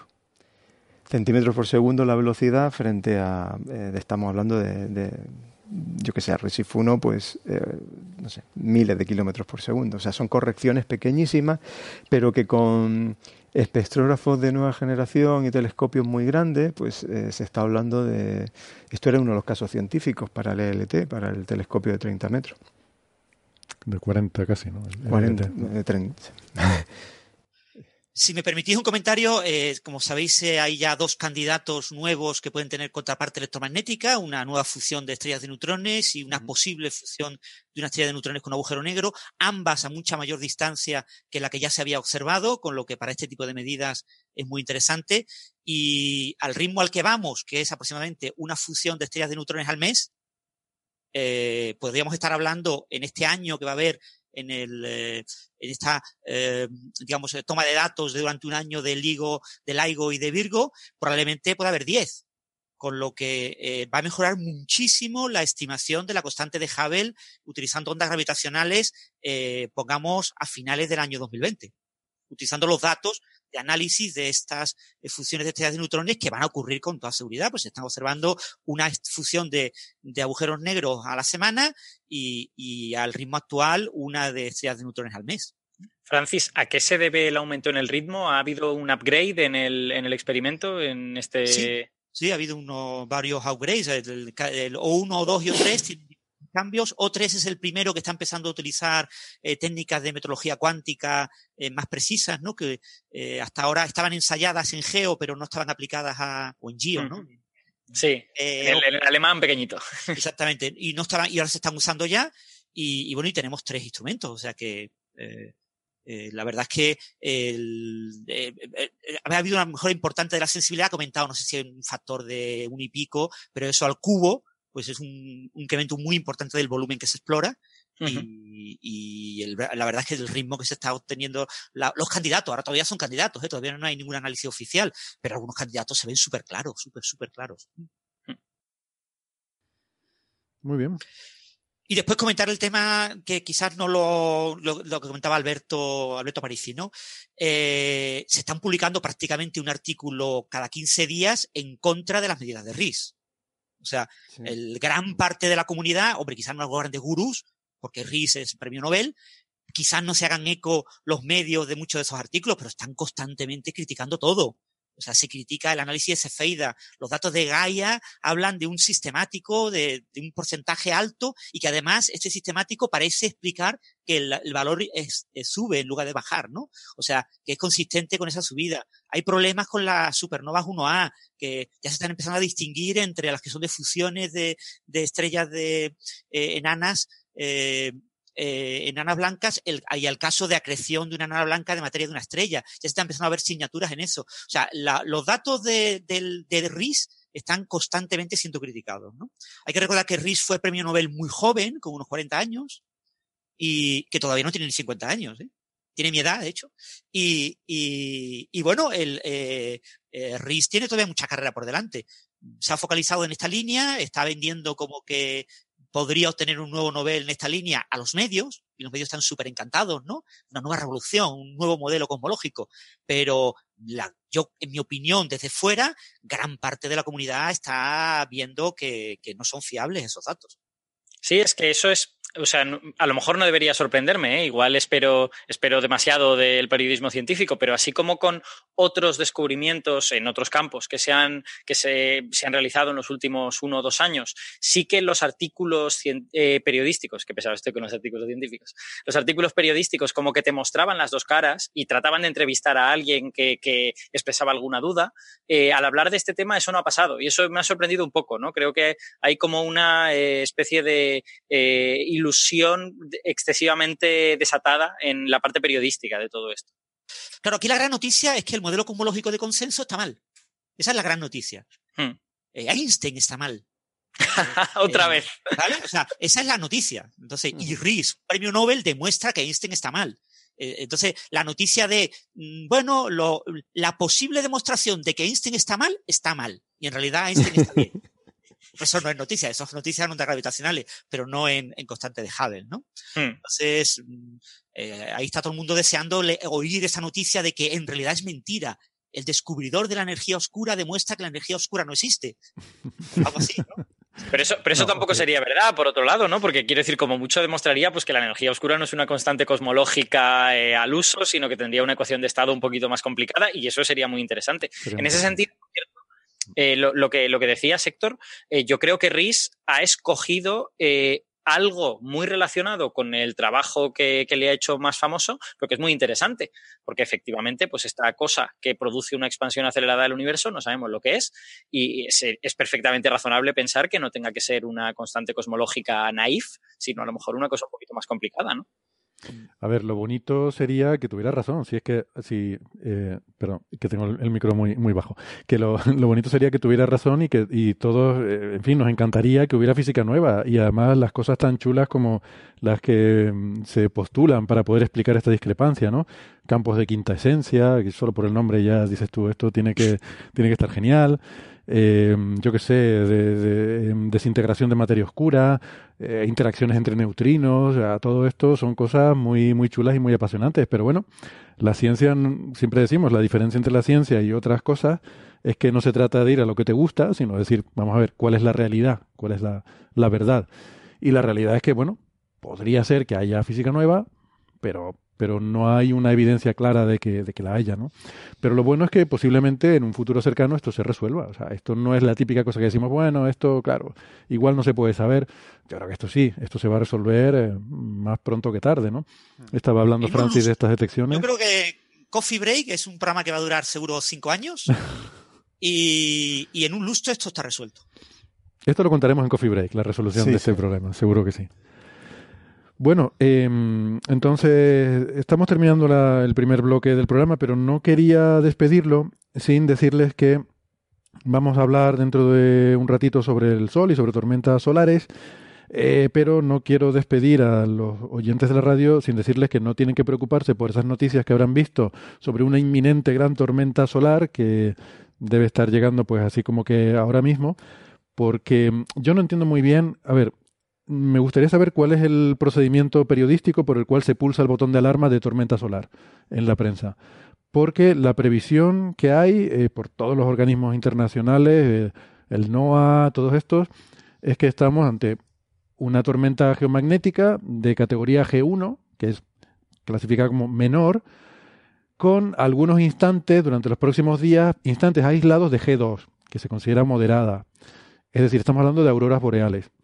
Cuando esta semana hemos tenido G3 todo el día, el martes pasado, y nadie se enteró de que estábamos en G3, ni, ni nadie le dio a la alarma, estamos en G3. Pero sin embargo, la previsión de que podamos llegar a instante aislado de G2, de repente alarma. Todos los medios de comunicación, el ABC, eh, oyentes en, en Argentina nos envían noticias eh, aterradoras sobre una tormenta inminente que, que se avecina a la Tierra. Entonces, bueno, no se preocupen por eso. No, nada, ustedes, ustedes tranquilos. Cuando haya algo, es que semana se aburrían. Cuando vean que decimos esta semana no vamos a hacer coffee break, entonces preocúpense. Será que algo pasa. Pero, Yo, yo no, yo no estoy en la cabeza de los periodistas, pero yo creo que la, la- la hipótesis más razonable es simplemente una cuestión de avalancha. ¿no? Esto se habrá publicado en algún medio anglosajón prestigioso. Los periodistas que lo han leído no lo han entendido demasiado bien, porque bueno, tampoco tienen por qué haber estudiado cosas de tormentas solares y simplemente se han hecho eco. ¿no? Es un fenómeno de copiar, copiar, copiar, copiar Sí. y no levantar el teléfono y preguntar a alguien, que mira que es Sí.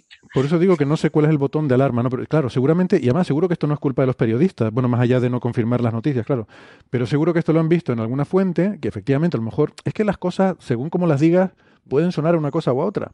Si una Mm. fuente te dice, hay una tormenta geomagnética inminente producida por una erupción solar, pues tú dices, bueno, pones eso en un titular y parece que eso es noticia, pero es que a lo mejor no es noticia. O sea, es que a lo mejor una tormenta geomagnética inminente producida por un evento solar es algo cotidiano, que pasa bastante a menudo. Hombre, ahora estamos en mínimo de actividad, no es tan común, pero bueno, vale. Esto es, es equivalente a que saliera en los medios terremoto de magnitud 3 en la escala de Richter. Sí, Vale. sí, exactamente. Sí, sí, sí. Hombre, que si estás en. Madrid, una magnitud 3 te parece algo. No creo que ni que lo, ni que lo sientas, ¿eh? Ni lo notas, Sara. Ni, se sienten, ¿no? Que te digo yo que aquí esto no se menea y a lo mejor notas algo. Ya. Es que una, Si es que estás una muy magnitud cerca. 3 puede. Una magnitud 3, no sé, te- habría que hacerme los números, pero puede ser como que haya obras en la acera de enfrente de tu casa. Efectivamente. Que Rodar estas sillas la que tenemos aquí. que tienes en el parque así un poquito y ya está. Sí. Estas sillas que tenemos aquí que son pesadísimas, cuando las ruedas yo creo que provocan más o menos esos movimientos de magnitud 3 en la escala de Richter por aquí. Bueno, No, de pues todas eso. formas, los eh, físicos solares nos aclaráis. Hace unos días que sin mínimo de Maunders el sol está muy tranquilo, que el sol está de vacaciones, y ahora el sol está a lo bestia, mandando rayos y que va a haber unas tormentas, pero chicos, Vamos a morir todos. Y si quieren enterarse, eh, les aconsejo que sigan el programa en el podcast porque ahí lo vamos a contar todo. Si no, si les da igual y les trae sin cuidado, pues no pasa nada. Sigan ustedes escuchando la radio, el programa que hay ahora a continuación, que creo que está muy bien. Pero si quieren seguir nuestra conversación, que nos busquen en internet. En el podcast vamos a seguir hablando de este y otros temas. Así que nada, nos despedimos. Despedimos a Francis, que ya nos tiene que dejar. Hasta luego, Francis. Chao, chao. Hasta luego. Y a los oyentes en internet volvemos en un segundito. Hasta ahora.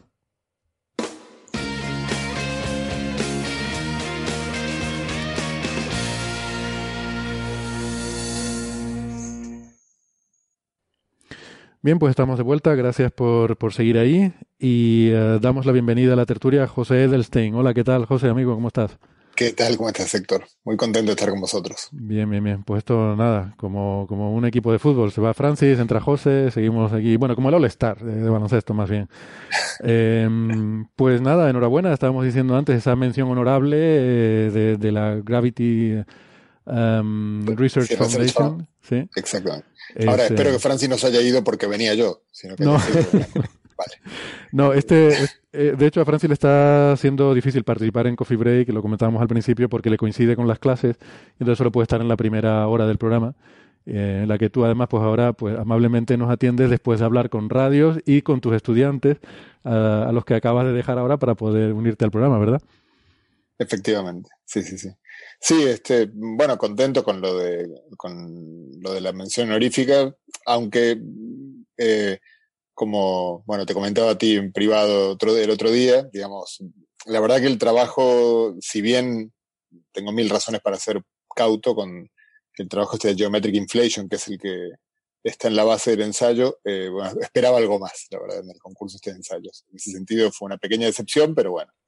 Bueno, como, como, como buen, como buen ganador y competidor, siempre quieres ganar y entonces el estar en el podium pues no es suficiente, pero, pero eso no quita que nosotros nos sintamos orgullosos de, de ese gran logro, ¿no?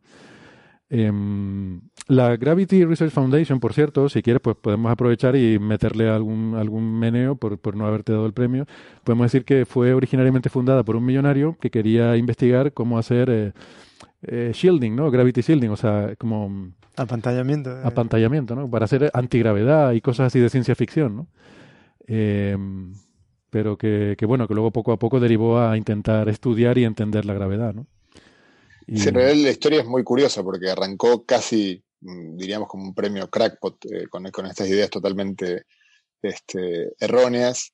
eh, y así creo que fue los primeros años, y muy, pero en una de las primeras ediciones, creo que en el 53, si no me equivoco, se presentó porque necesitaba el dinero eh, Bryce DeWitt, eh, esto con- contado por, por su propia hija. Eh, y bueno, y, y él estaba en ese momento, creo que en el Instituto de Estudios Avanzados de Princeton, y cuando se enteró Wheeler que se había presentado, lo, lo, lo riñó, le dijo que no podía, digamos, dar su nombre y su prestigio. Era joven todavía Bryce DeWitt, pero ya era una persona, digamos, cierto, de bastante prestigio. Y bueno, él necesitaba la pasta, se presentó, ganó.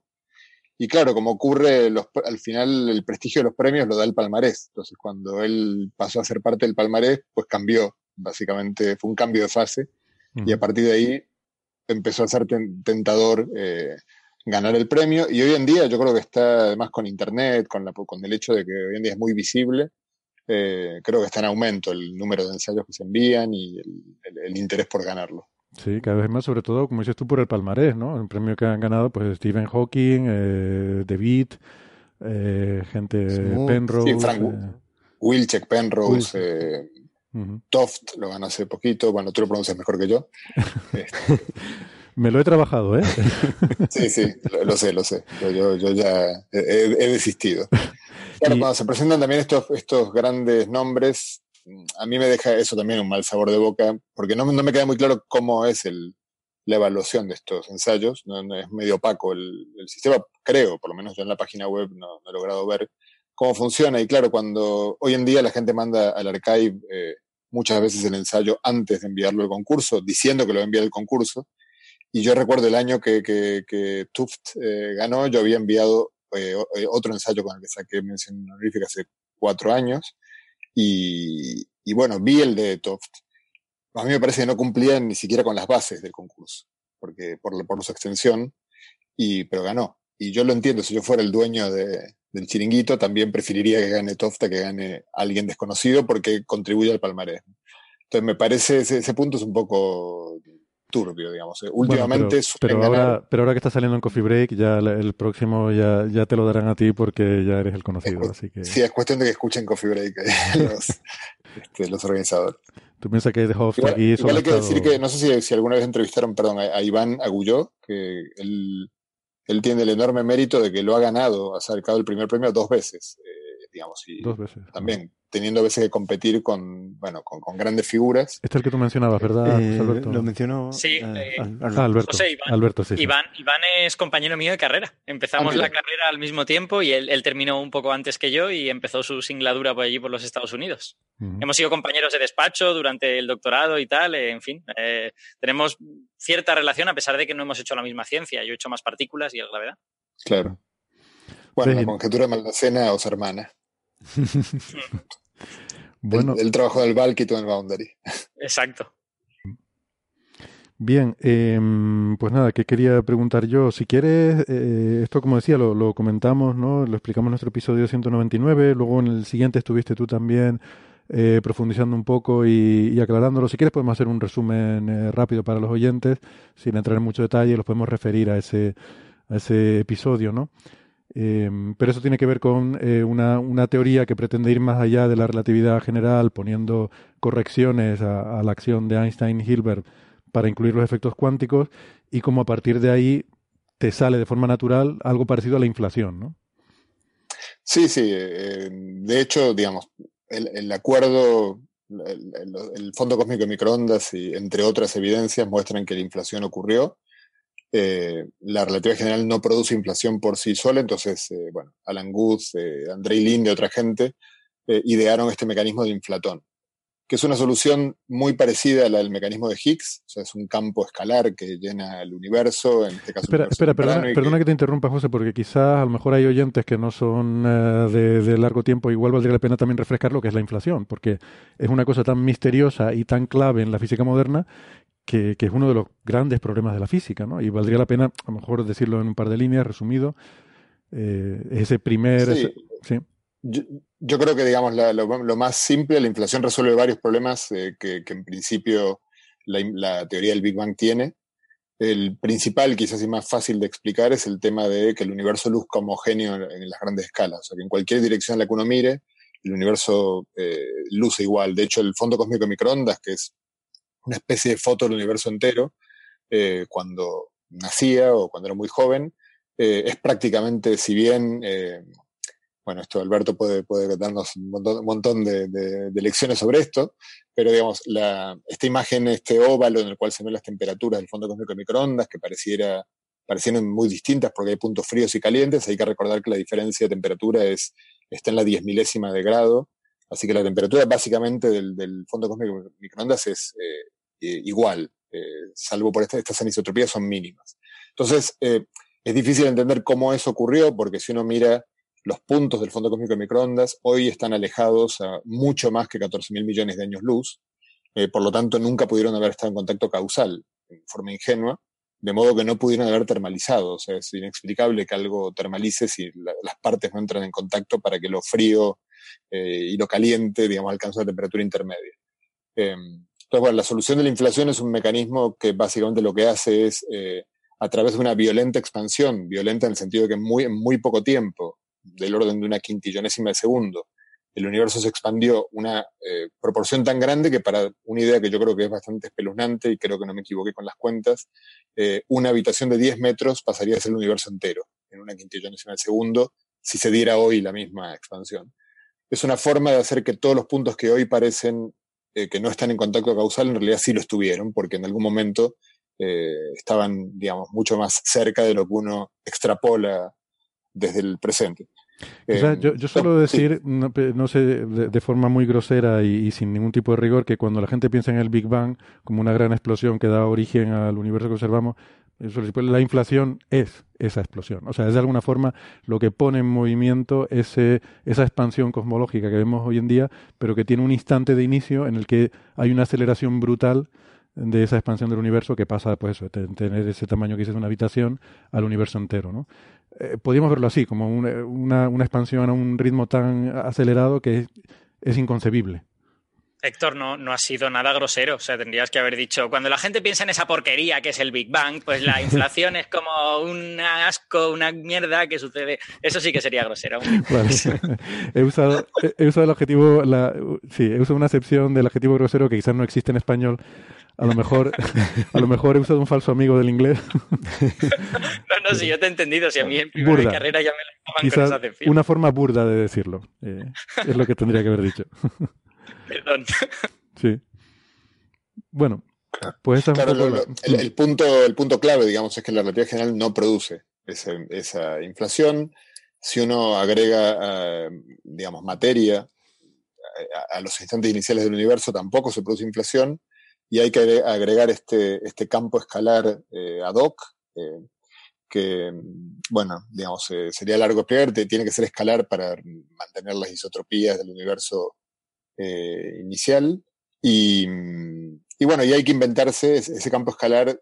Mm, eh, lo que ocurre es que si es un campo, eh, tiene un, potencial, bueno, esto es algo que quizás la gente que recuerde el mecanismo de Higgs, obviamente me doy cuenta que me estoy poniendo técnico en, este comentario, pero simplemente es un, es un, es un valor que toma que en cada punto del espacio, que está dado por un número real, eh, un cierto campo. El concepto de campo creo que sí se ha tratado muchas veces en el programa, es algo que, tiene el espacio. Y sí, como el campo eléctrico, cualquier otro campo. Pues. Exactamente, como cualquier otro campo. Solo que este campo, el campo eléctrico es un vector, este es un campo que no, apunta en ninguna dirección, es solo un número. Y lo que se, se cocina un poco en forma doc es una situación en la cual este campo eh, se permanece durante un bastante tiempo, el suficiente tiempo para decirlo de alguna manera, el tiempo es muy corto, eh, casi constante y uno puede ver que el efecto neto que produce es como si hubiera una eh, constante cosmológica, de la cual también se en algún episodio, eh, que lo que hace es inflar el universo. Entonces, si uno eh, ajusta los parámetros adecuadamente, y hay muchas formas de hacerlo que funcionan bien, esto funciona.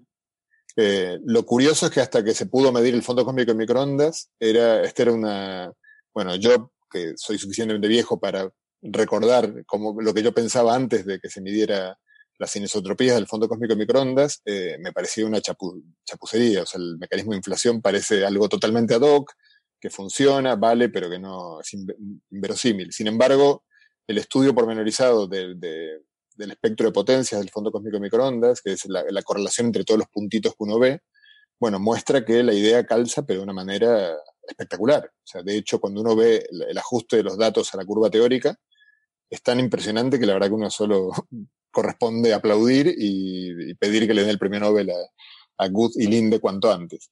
Lo que no quita que eh, no está muy claro qué pasa con el inflatón más tarde, cómo conecta ese periodo con el, con el, con el modelo estándar actual. O sea, hay, hay una especie de relato que, por, por, por, capítulos, que cada capítulo funciona maravillosamente, pero el pegado de los capítulos, mm, bueno, más o menos, eh, como se diría por aquí, de aquella manera. Eh, al, mismo, al mismo tiempo sabemos que la, que la, relatividad general tiene que ser corregida, o sea, tenemos miles de indicios de, para eso teóricos y, y, un convencimiento yo creo que extendido en la comunidad de que la relatividad general a escalas muy pequeñas o a curvaturas muy grandes tiene que, no es correcta y debería tener una corrección del tipo de la que proponemos nosotros en el trabajo.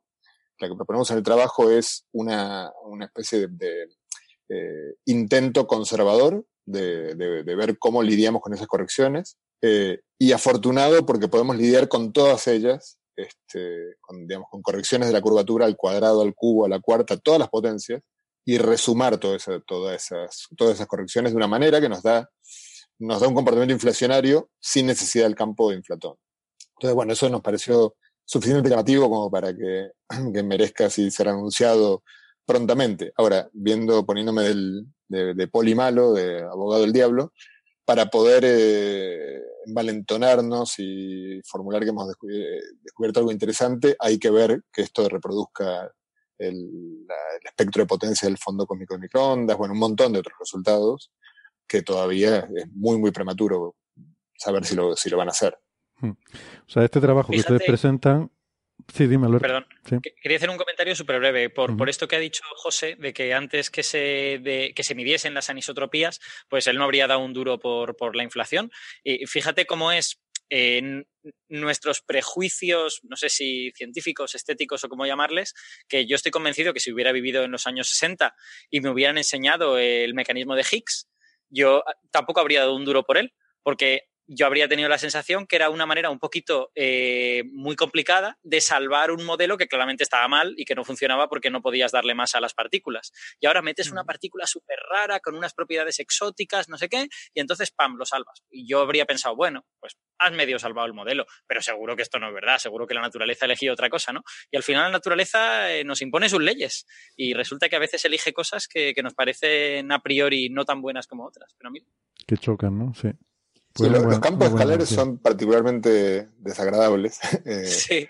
porque mm, básicamente porque si uno tiene lo- lo- la materia que está hecha de campos fermiónicos, eh, está absolutamente, si uno, si uno estudia teoría cuántica de campos, uno se da cuenta que para que el modelo sea consistente hay que atar un montón de cosas. Y por ejemplo, si uno se preguntara, eh, ¿puede haber, no ve la tabla de partículas? Si uno se preguntara, ¿puede haber una partícula más en la familia, de- en cada una de las tres familias de partículas? Y la respuesta es no, eh, porque básicamente hay una serie de, de, eh, todas las cargas y números cuánticos de las partículas están atados por una serie de ecuaciones algebraicas que se tienen que satisfacer sí o sí para que la teoría sea consistente. Si uno agrega una más, eh, des- desajusta algo que está ajustado con mucho cuidado. En cambio, las partículas escalares, mm, básicamente si tienes una, puedes tener, si tienes un campo escalar, puedes tener 3, 17, 1500, mm, no hay ninguna razón por la cual no pueda haber mucho más. Al final, no sé, la teoría de cuerdas, que obviamente es, un buen modelo para, estudiar la física de muy altas energías, tiene, está llena de campos escalares. Quizá al final tiene algo de razón y quizás eh, el, universo está lleno de campos escalares que por alguna razón afortunada a las energías bajas, entre comillas, las que podemos explorar hoy en día, eh, en un acelerador de partículas, mucho no, no entra en juego, entonces por eso no nos hemos dado cuenta. Pero quizás si uno quiere estudiar el, el- la etapa de inflación, eh, hacen falta toda esta mm, torre de campos escalares, toda esta cantidad enorme, no, no, no lo sé. Eh, a, a mí me gustaría comentar un- una cosita, no, no sé si, se va a complicar la discusión o no, pero, pero sí esta idea de que uno puede realizar, o sea, eh, el mecanismo de inflación, al, al final es un mecanismo, ¿no? Es un paradigma, necesitamos una expansión muy rápida del universo en, la- las, primeras, eh, las primeras etapas y uno lo puede realizar o bien con esta idea de campos escalares o bien lo puede realizar con modificaciones eh, de, la, de la teoría de la gravedad. De hecho, una de las primeras eh, propuestas de inflación eh, venía de, de Starobinsky, que era, una, esencialmente una modificación, el, R cuadrado, el término que no tenéis en, el desarrollo, eh, eh, y es una modificación a la gravedad. Y es una teoría que, por ejemplo, todavía no es compatible con las observaciones. Entonces, bueno, pues simplemente apuntar eso, que uno tiene eh, varias formas o, o va- varias posibilidades de, de- de realizar inflación. Una es campos escalares y otra es eh, modificar gravedad, por ejemplo. Ujú. A mí Un, me- un comentario, ya que mencionaste a Starobinsky, que es un comentario importante para diferenciar nuestro trabajo del Starobinsky, en- hay un punto en el cual es radicalmente distinto. Eh, si bien Star- Stravinsky, como, como bien dices, de hecho es uno de, las, de los modelos casi favoritos para, para producir inflación. Pero Stravinsky tiene algo que, que, mm, malo, entre comillas, por lo menos para, nosotros, pero claramente para... eh, a ver, la teoría de Stravinsky es una teoría que da, eh, lleva, tiene escondido un campo escalar. Eh, o sea, si bien parece no tenerlo, para poder darle sentido a la teoría hay que, hay que, hay que, hay que introducir una reformulación de la teoría en la que hay un campo escalar. Entonces, en ese sentido tiene un poco de trampa, porque es como si yo te digo, te digo que no hay inflatón, pero en realidad sí, sí está, de una manera muy astuta, muy, muy bonita, eh, pero el inflatón está. Eh, nosotros justamente lo que buscamos es, eh, a raíz, todo esto basado en unos trabajos que inicialmente de, Pablo Bueno y Pablo Cano, que los dos españoles, Pablo Bueno está en Bariloche, de postdoc ahora, y Pablo Cano está todavía terminando el doctorado. ellos empezaron a estudiar una serie de, teorías en las cuales uno explícitamente eliminaba el campo escalar, de, o sea, teorías que tienen términos, por ejemplo, cuadráticos. Justamente, si uno intenta hacer un término cuadrático, la curvatura, y eliminar el campo escalar, hay una única opción, que es lo que se llama el término de Gauss-Bonnet, que es una combinación de términos cuadráticos que justo en cuatro dimensiones, que son las de nuestro universo, eh, no, no, contribuye. Por eso no tenemos término cuadrático nosotros. Eh, pero Starobinsky está radicalmente fuera de, nuestro, de, nuestra, de los términos que nosotros consideramos. Nosotros consideramos términos en los que no hay campo escalar, que no tienen, hay, este tipo de términos normalmente también tienen un, problema muy grande, que, es que aparece como una especie de gravedad con, eh, un signo mal, tampoco está, o sea, explícitamente están eliminados. El campo escalar, la parte mala de la gravedad, y además elegimos términos que dan lugar a agujeros negros, eh, que, que, tienen soluciones de agujeros negros que son bien comportadas, que tienen una termodinámica bien comportada como relatividad general, o sea, elegimos términos que son, pasan ciertos este, checks de calidad, por así decirlo. Esa es la parte buena. Ahora, ahora si, si, estuviera ahora mismo algún, estuviera Francis, probablemente quizás me criticaría y, tiene razón. O sea, esto es un, nadie sabe cuál es la respuesta última de esto. Em, que la teoría de cuerdas, que es una teoría que creemos que es consistente a nivel perturbativo y no perturbativo, o sea, es una teoría cuántica de la gravedad bien comportada, si uno la expande en potencias la curvatura, dan términos, uno puede hacer eso, es complicado, pero se puede hacer, y si uno mira término a término, ve que término a término, eh, cada término es problemático, o sea, no cumplen con lo que nosotros estamos pidiendo. Toda la expansión de la teoría de cuerdas es problemática, término a término, y solo la suma completa es no problemática. Entonces, nuestro criterio de que cada término sea no problemático, evidentemente no es necesario, lo que no está claro es si es suficiente. Es lo que me gustaría. Evidentemente todavía queda mucho por hacer, ¿eh? porque en esto término a término es consistente para una serie de cosas que le pedimos, pero eh, el número de requisitos de consistencia no está muy claro cuál es el número eh, total de, de, relaciones de consistencia que hay, que hay que pedir a la teoría. Vale, pues muy bien, yo resumiría entonces el titular para a lo mejor los oyentes que igual les haya costado más seguir la discusión, que se trata de una teoría muy interesante que nos eh, que permite eh, explicar ese periodo de inflación sin tener que sin tener que suponer que existe un campo, ese campo inflatón del que hemos estado hablando, que es una cosa pues que se mete ahí un poco, decir, bueno, hubo una inflación, pues vamos a suponer que había un campo que la produjo y que es una explicación así un poco insatisfactoria porque parece como que está metida ahí con calzador. De esta forma no sería necesario, sería una consecuencia natural de la propia relatividad general cuando se la corrige para tener en cuenta efectos cuánticos, ¿no? Entonces... Eh, déjame, decir algo más con, lo, con, lo, que mencionas, que una, cosita más. Pero, pero quiero añadir, porque sé que ah, tú has insistido mucho en eso, que sin embargo tú no lo ves como una em, como algo que reemplace completamente al inflatón, sino que puede coexistir, ¿no? O sea, que no dices que, que no exista, sino que esto ayudaría al inflatón a no tener que llevar todo el toda Ese es un punto muy importante, porque ya, ya estando el campo de Higgs, o sea, ya hay un campo escalar, en, principio en la teoría, eh, obviamente hay mucha gente que ha pensado en la posibilidad de que el campo de Higgs sea el inflatón lo cual sería, eh, bueno, deseable porque justamente para que no proliferen los campos escalares, que ya, ya que hay uno que haga todo el trabajo. Bueno, el campo de Higgs tiene, tiene, si bien hay varios trabajos, yo no sé muy bien cuál es el estatus preciso de, de, esa propuesta, no termina de funcionar. Eh, no tengo muy claro por cuánto no termina de funcionar, pero eh, en el sentido que no tiene unos, unos, pocos parámetros y con esos parámetros no es posible resolver todo lo que uno quiere resolver. Entonces, a mí lo que me intriga un poco, y esto no, no esto, ahora mismo estamos trabajando con un estudiante en esto y eh, yo creo que estamos cerca de un resultado, pero lamentablemente todavía no lo tenemos, es ver, confirmar que uno puede eh, efectivamente quitarle eh, trabajo al, al, inflatón. O sea, que decir que el inflatón, que puedan coexistir los dos mecanismos y de esa manera el inflatón pueda no ser, no estar sujeto a las restricciones de, de lo que se suele llamar slow roll, este tipo de restricciones que aparecen en cosmología, quizás sean más laxas que lo, de lo que uno cree. Si fuera así, hay que revisar la posibilidad de que el campo de Higgs sea el inflatón. Y hay que revisar, hay otro tema que no sé si han hablado en el programa. eh, hay una conjetura que, escribió el año pasado con bastante polémica Qumran Bafa, que es un, gran cuerdista, discípulo de Witten y bueno, uno de los grandes de- de- del grupo de teoría de cuerdas de Harvard, eh, que se llama, eh, bueno, en la, en la cual básicamente la, co- la conjetura que él hace, basada en una serie de argumentos y en muchos intentos fallidos de la teoría de cuerdas, él dice que inflación, la inflación estándar, la, de, la que se utiliza habitualmente, y teoría de cuerdas son incompatibles entre sí. Que la teoría de cuerdas nunca va a dar lugar a una inflación como la que eh, se utiliza normalmente entre los cosmólogos, lo cual para, para mucha gente que no le tiene mucho aprecio a la teoría de cuerdas dice, perfecto, fantástico, lo que nosotros veníamos diciendo, la teoría de cuerdas no sirve para nada. En cambio, curiosamente para Bafa es al revés. Dice, la inflación tiene que estar mal porque no se puede beber en la teoría de cuerdas. Yo creo que este argumento que, que damos nosotros, mmm, creo, digamos, que, que, que, que, va a invitar en algún momento a revisar eh, esta, esa discusión. Esa incompatibilidad, ¿no? Entre las dos cosas. Esa, esa, incompatibilidad. Y que, de hecho, yo, digamos, siendo un poco más conservador, creo que por ahí está un poco el, quizá el futuro de esta idea, que es el de, el de aliviar las tensiones entre la teoría de cuerdas e inflación.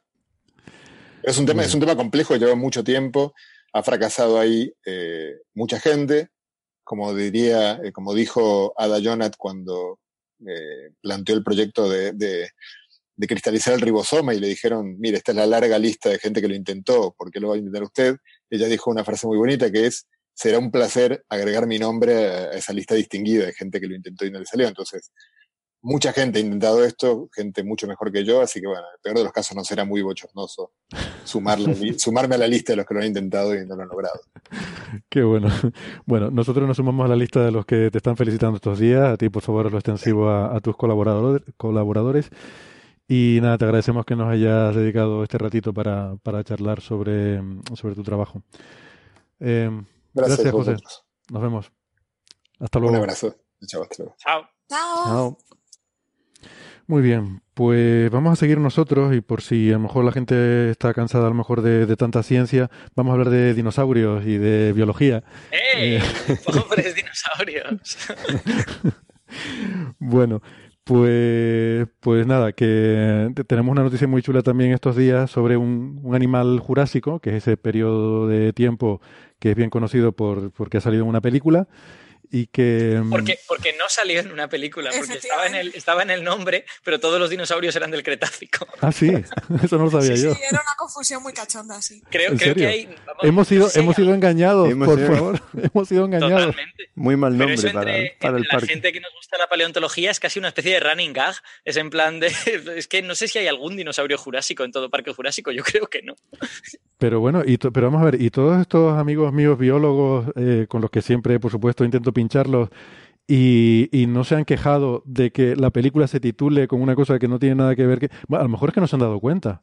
Porque claro, son biólogos, yo qué sé, igual tampoco prestan mucha ¡Jo! atención a las cosas. Ostras. Yo creo, yo todo lo que cuando he hablado con amigos paleontólogos, todos terminamos la conversación igual. Es que Parque Cretácico no suena tan bien. Y todo el mundo dice, pues sí, es verdad, no suena tan bien.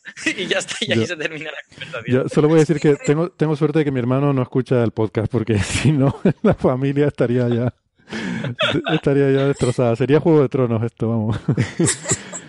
bueno, venga. De todas Que, formas, yo propongo al cine hacer una, una gran película que sería Cachondeo Triásico. de Bueno, Triásico. sí. Yo creo que sí, ¿eh? porque fue la época en que hubo más deso- desastre, bueno, Y encima- desorden a Y nivel encima de termina con una y- gran extinción. Encima Sí. termina con una gran extinción, así que perfecto, ¿no? Tienes la Sí, sí. tragedia ahí montada. Tienes ahí la tragedia. Bueno, eh, Sara, quizás que tú te has leído esto. ¿Qué, qué, qué eso es, qué es esto del escaso té frígido? No sé qué. de- de- que, que está frío el té. Que está casi frío el té. ¿Cómo? Escansoriopterígido. Qué bien, muy bien. Es el trabalenguas de Coffee Break. Hoy en la sección de trabalenguas de la semana vamos a aprender a decir escansoriopterígidos. ¿Y qué es un escansoriopterígido? Pues es un tipo de dinosaurio, ¿vale? Es un terópodo de suborden de los maniraptores, ¿vale? Que eran unos terópodos chiquititos, de unos 30 centímetros, que pesaban unos 200 gramos, y con unas manos y unos dedos extremadamente larguitos, ¿no? Eran muy largos. Entonces se piensa que eran arborícolas, por esas características que tiene. Y apareció en 2007 un animalito de, de este clado en, en China.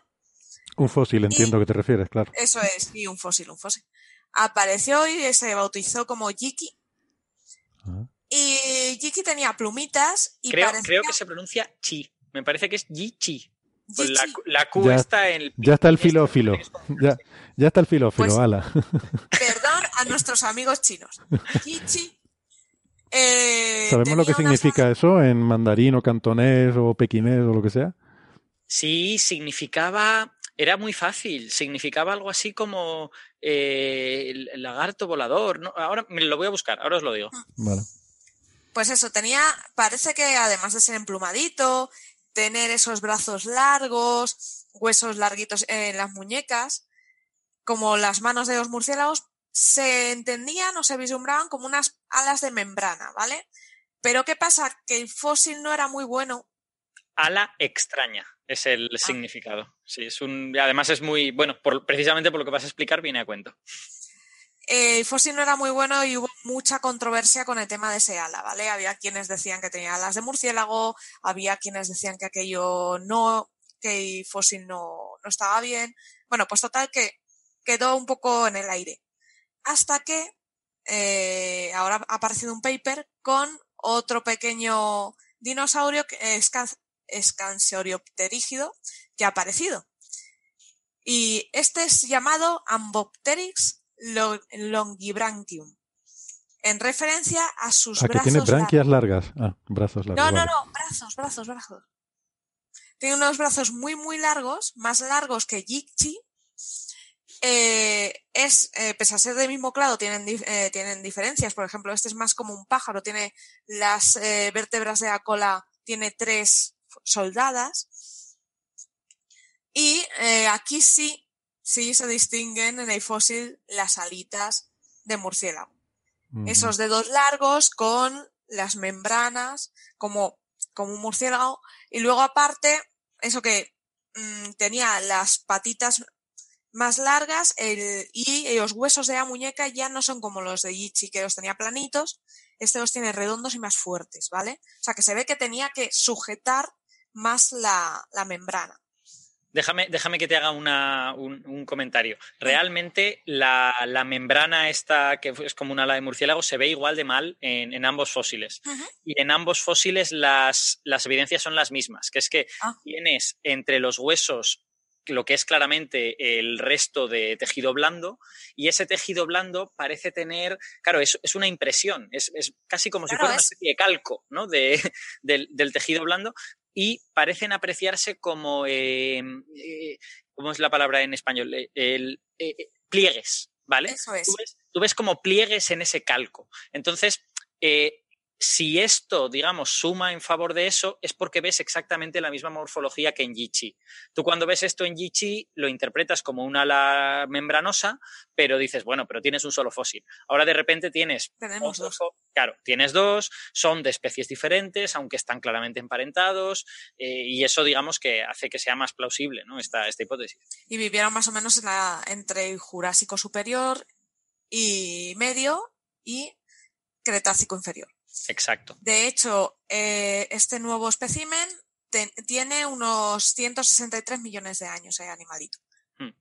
Y, Y ambos, Yichi y Ambopteryx, comparten una, una cosa que podría ser muy sorprendente, pero eh, no, no, no, no, no estoy hablando, no estoy hablando de la cara, estoy hablando de la mano. Eh, para, para sujetar el ala tienen una, tienen un hueso adicional. Tienen una, una cosa que se llama el, el elemento estiliforme, le, han llamado, que básicamente sale de la muñeca y va perpendicular al brazo, y eso permite que la membrana vaya desde el extremo del tercer dedo, que es el más largo, hasta ese elemento estiliforme y luego de ahí ya al, al cuerpo y forme un ala con mucha más, con mucha más superficie. ¿Vale? Y es, Y esto, esto y es un- supone, se supone que son animales como los, eh, como los pterodáctilos que se subían a los árboles y luego de ahí planeaban, se tiraban y planeaban algo. ahí está la incógnita, porque eh, se piensa que eran buenos planeadores, pero nos falta información, ¿vale? Aún no se puede determinar si este animal era capaz de volar.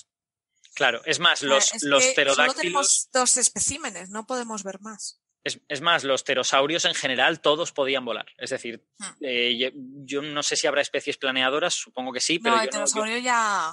Yo, ya, pero bueno, quizá alguno pues perdió esa capacidad. Yo no conozco ninguna especie de pterosaurio planeadora. Mientras que estos eh, no se sabe, ¿vale? Eh, están como en el. están más cerca de no poder volar y solo poder planear que de sí poder volar. Digamos que no se sabe, ¿vale? Digo que sí se parecen a un poco a los pterosaurios, es eso, en el ala membranosa. Sí. Pero es la son la primera, los primeros terópodos con, con estas membranas, ¿vale? Y no están emparentados para nada con el pterosaurio, nada. Sí, lo curioso es que este tipo, este tipo de eh, elementos morfológicos han evolucionado más de una vez. Es decir, eh, las, las, membranas estas que, que, permiten planear, pues han evolucionado, por ejemplo, también en las ardillas voladoras, ¿vale? Y huesos adicionales para sostener esas membranas han evolucionado también en más de una ocasión. O sea que aunque parezca como súper sorprendente, ostras, tienen un hueso extra, pues eh, da la sensación de que evolutivamente eh, hay, hay, algo en el código genético que permite que esos huesos salgan cuando, cuando son necesarios. O sea sí, que... Porque... Que, que, es un caso de convergencia evolutiva, en, en, cierta manera, ¿no? Entre, entre animales actuales y animales de hace 160 millones de años. Eso es, porque pensemos que estos animales con membranas luego fueron desplazados por las aves, Hmm. ya con estructuras de alas con plumas y huesos más, mmm, más cortitos, pero más fuertes, ¿no?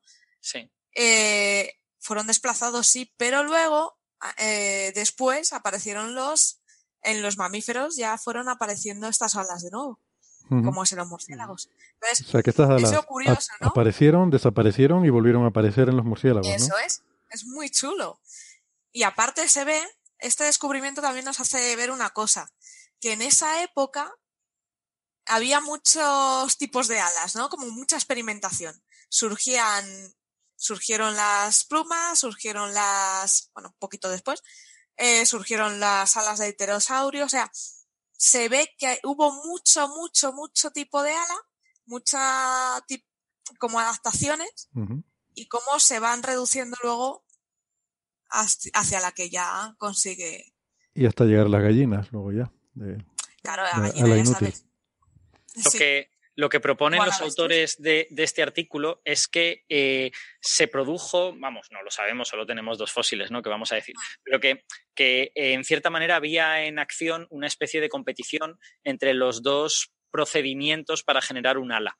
Los escansoriopterígidos apostaron por eh, hacer más largo el húmero y, el, y, la ulna y el radio, o sea, lo que llamaríamos radio y cúbito, el, el, brazo, digamos, mientras que las aves han apostado por hacer más larga la mano. Las, las, las, aves lo que tienen, lo que tienen largo son los dedos anteriores a, a, las falanges, ¿vale?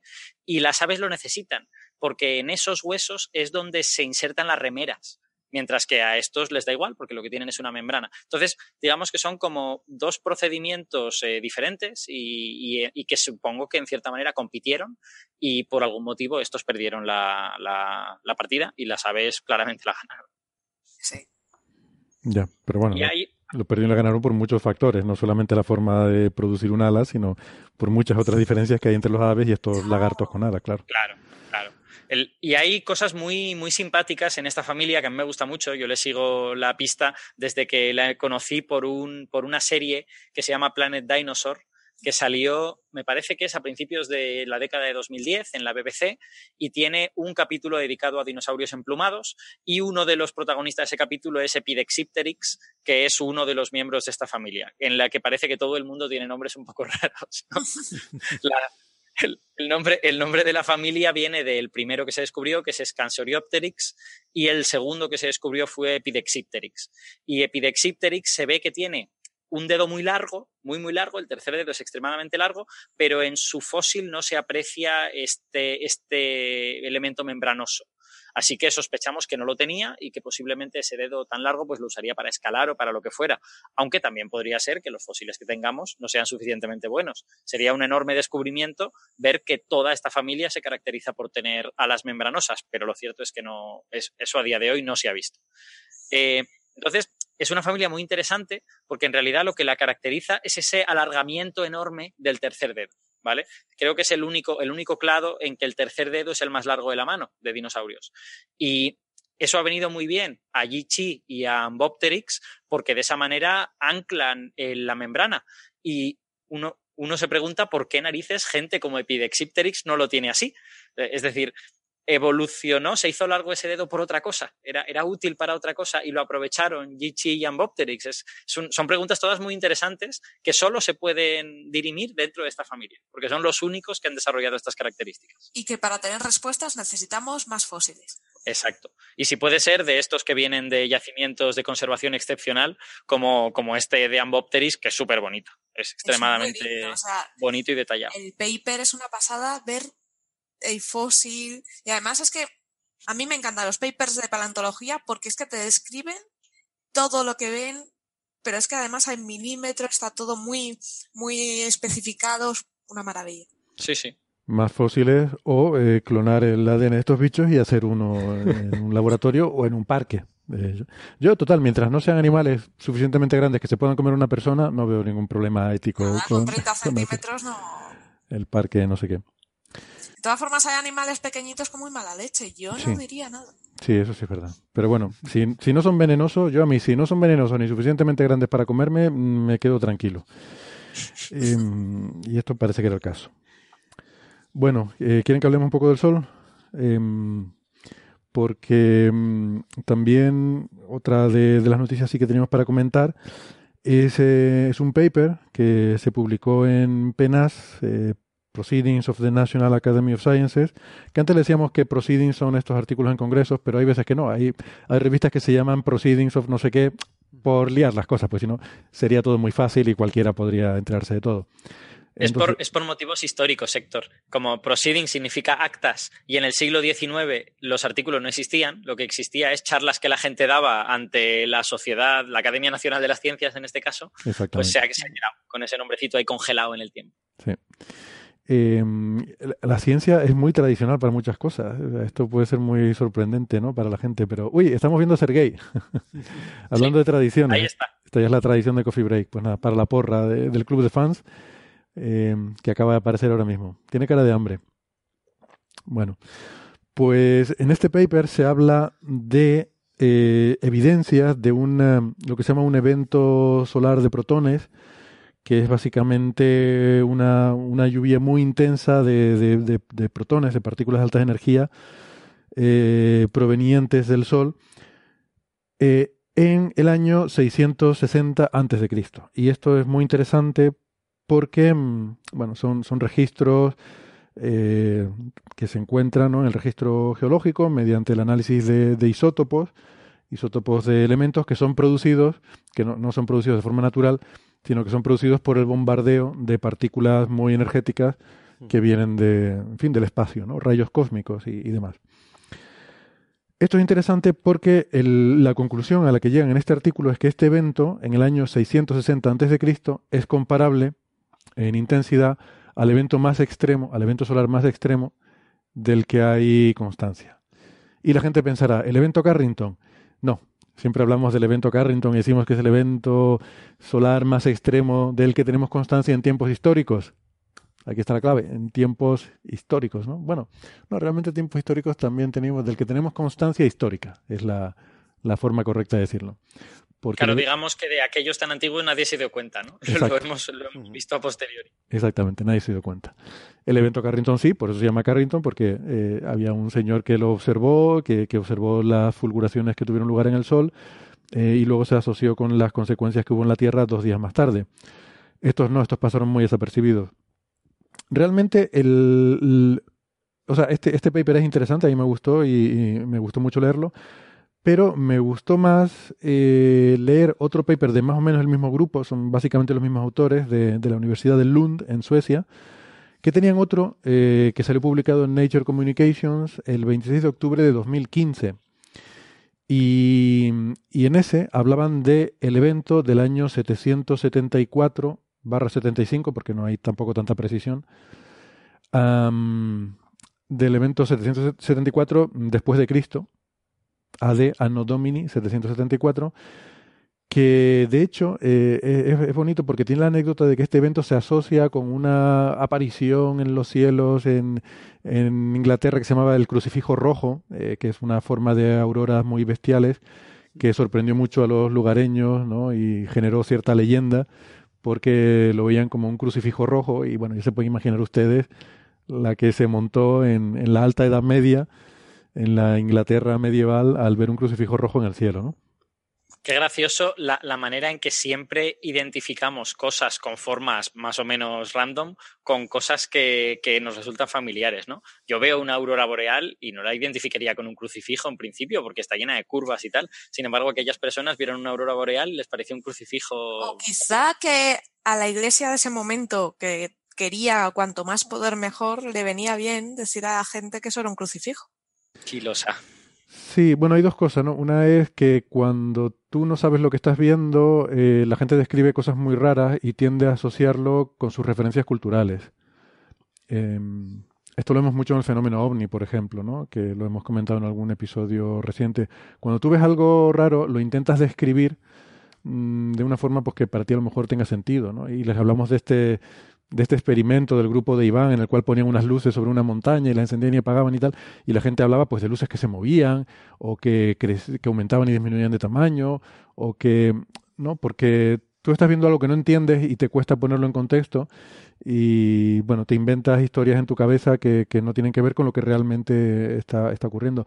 Aún así, estuve una vez en una charla de una gente que intentaba hacer reconstrucciones de actividad solar a lo largo de tiempos históricos eh, y contaban que en determinadas ocasiones eh, sí que podía haber una cierta morfología eh, similar a la de una cruz que tiene que ver con eh, una especie de, de, cortina así muy vertical y una interacción con una atmósfera muy estratificada horizontalmente en la cual en una determinada capa tienes una emisión de determinado ion que está muy localizado en una capa yo que sé, como cuando hacemos la, tenemos la capa de sodio con la que hacemos la, la óptica adaptativa de los telescopios, y eso se combina con una emisión muy vertical, eh, porque pues no recuerdo, o sea, no recuerdo los detalles, pero, pero bueno, es una forma además que suele aparecer de forma recurrente en registros históricos que tienen que ver con la, la observación de auroras en, en tiempos, sobre todo en la Edad Media. ¿no?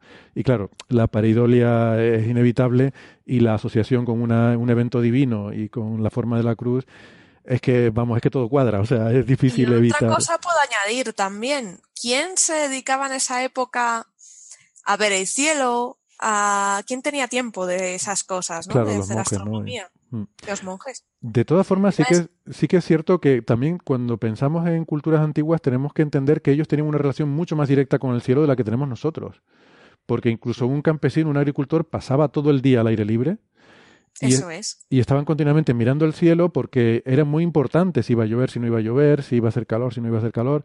Eh, entonces miraban mucho al cielo, ¿no? Y las constelaciones les eran muy importantes. O sea que, que muchas veces hablamos de, cuando hablamos de astronomía, en tiempos históricos, pues a lo mejor a la gente le puede parecer que hay un exceso de énfasis sobre eh, cómo la gente antes observaba el cielo, pero es que realmente lo observaban mucho. Eh, no había tanta luz, entonces también era más fácil de ver todo. Y seguramente hoy en Inglaterra, si hubiera una aurora así, ni se vería entre la polución. De... Nada. La... Yo, creo, yo creo que hoy en día está claro que lo interpretaríamos con nuestras referencias culturales, por lo tanto el crucifijo rojo sería la espada de Kylo Ren. Y sería prueba de que la fuerza existe, ¿no? Exactamente. Exactamente. Y... Ay, Dios mío. De todas formas, sí que hay estudios que dicen que cuando tú pones una mancha o algo así con una forma a alguien, suele interpretarlo con aquello a lo que está acostumbrado a ver. Entonces, por eso decía Claro. yo de los monjes. Sí, sí, sí, Sí. siempre, en cualquier caso. Bueno, entonces, eh, eh, volvemos al, al- a este evento que fue el del 774 o 75 después de Cristo, tiempos medievales y tal. Este es el evento que se cree que ha sido el más, eh, el más fuerte del que tenemos constancia eh, eh, asociado con la actividad solar. En ese artículo, precisamente de, bueno, esto se mide, es lo que iba a decir, esto se mide con radioisótopos, porque este bombardeo de partículas de alta energía chocan con los núcleos atómicos en la atmósfera y pueden, pueden mutar elementos unos en otros. O pueden hacer que ciertos elementos cambien, cambien su núcleo.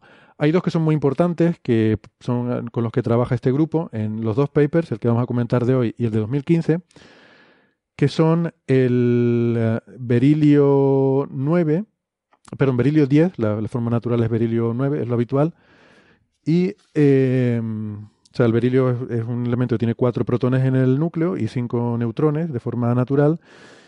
Eh, y en el caso de cuando es sometido a este bombardeo de partículas, pues puede mm, puedes acabar formando, no estoy muy seguro cuál es la reacción, pero puedes acabar formando berilio con 10 eh, nucleones, con 10 partículas en el núcleo. O sea, sigues teniendo cuatro protones, pero ahora tendría 6 neutrones. Y esto tiene una vida media de aproximadamente un millón de años. Em, y el, cloro, que es un elemento que normalmente tiene 35 eh, nucleones, tiene 35 elementos en el núcleo, pues eh, puede formar cloro 36, con un, neutrón de más. entonces, analizando estos, eh, encontrando estos isótopos en, el aire, en principio, bueno, hay dos formas de, de buscarlos, ¿no? En el aire se encuentran en lo que llaman cores de hielo, si habrán visto en muchos estudios para, para muchas cosas, se perfora en la Antártida hace mucho, en Groenlandia, se perfora un cilindro de hielo que se saca y las burbujitas de aire que han quedado atrapadas en ese hielo es aire de épocas de cuando se formó ese hielo. Se formó ese hielo y se quedó atrapado ahí ese aire. Entonces podemos ir ahí, a, podemos ir 100.000 años atrás en, en, la historia y saber cómo era el aire en esos sitios, ¿no? En esos instantes. Incluso, varios millones, ¿eh? No, no muchos, pero yo creo que uno o dos millones de años se puede ir. Sí, posiblemente sí. Con hielo de la, Antártida, que es muy profundo, yo creo que se puede, se puede llegar muy, muy lejos. Yo que, me parece que leí que con Groenlandia no se puede pasar de hace 800.000 años, porque no es, no, es tan, no es tan gruesa la capa, pero en la Antártida sí. Sí, Eso es. exactamente y, lo bonito de asunto es la de información que nos dan esos tubitos mm. de hielo. Exactamente, porque es que es eso, tienes aire atrapado de, de esa época, ¿no? Mm. Con sus bacterias y todo, por cierto. Sí. que eso, sus microorganismos y tal, pero bueno. Eh, otro isótopo interesante, por supuesto, es el carbono 14, eh, muy conocido, que este no se saca de los cores de hielo, sino se encuentra en los árboles. Eh, te puedes también ir a troncos de, árboles, a lo mejor árboles muertos, ¿no? Hace mucho tiempo. Pero, claro, al cortar y ver los anillos, eso te da un registro muy detallado. Eh, realmente es mucho más detallado, pero claro, no te puedes ir 100.000 años atrás. Tienes que tener árboles. No tenemos árboles de 100.000 años, pero, pero hasta un par de miles de años sí, puede, sí puedes llegar. ¿Y qué pasa? Que también el, el, carbono, que es carbono 12 en su forma natural, se puede convertir en carbono 14 por el bombardeo de partículas en la atmósfera, o sea, en el aire hay una cierta cantidad de carbono 14, eso la planta lo respira, eh, se lo queda y mientras la planta está respirando, está continuamente mm, reciclando ese aire, ¿no? Está viviendo con ese... Pero en cuanto la planta muere, pues en sus tejidos queda el carbono 14, la, eh, eh, la proporción entre carbono 14 y carbono 12 queda registrada en los tejidos de la planta.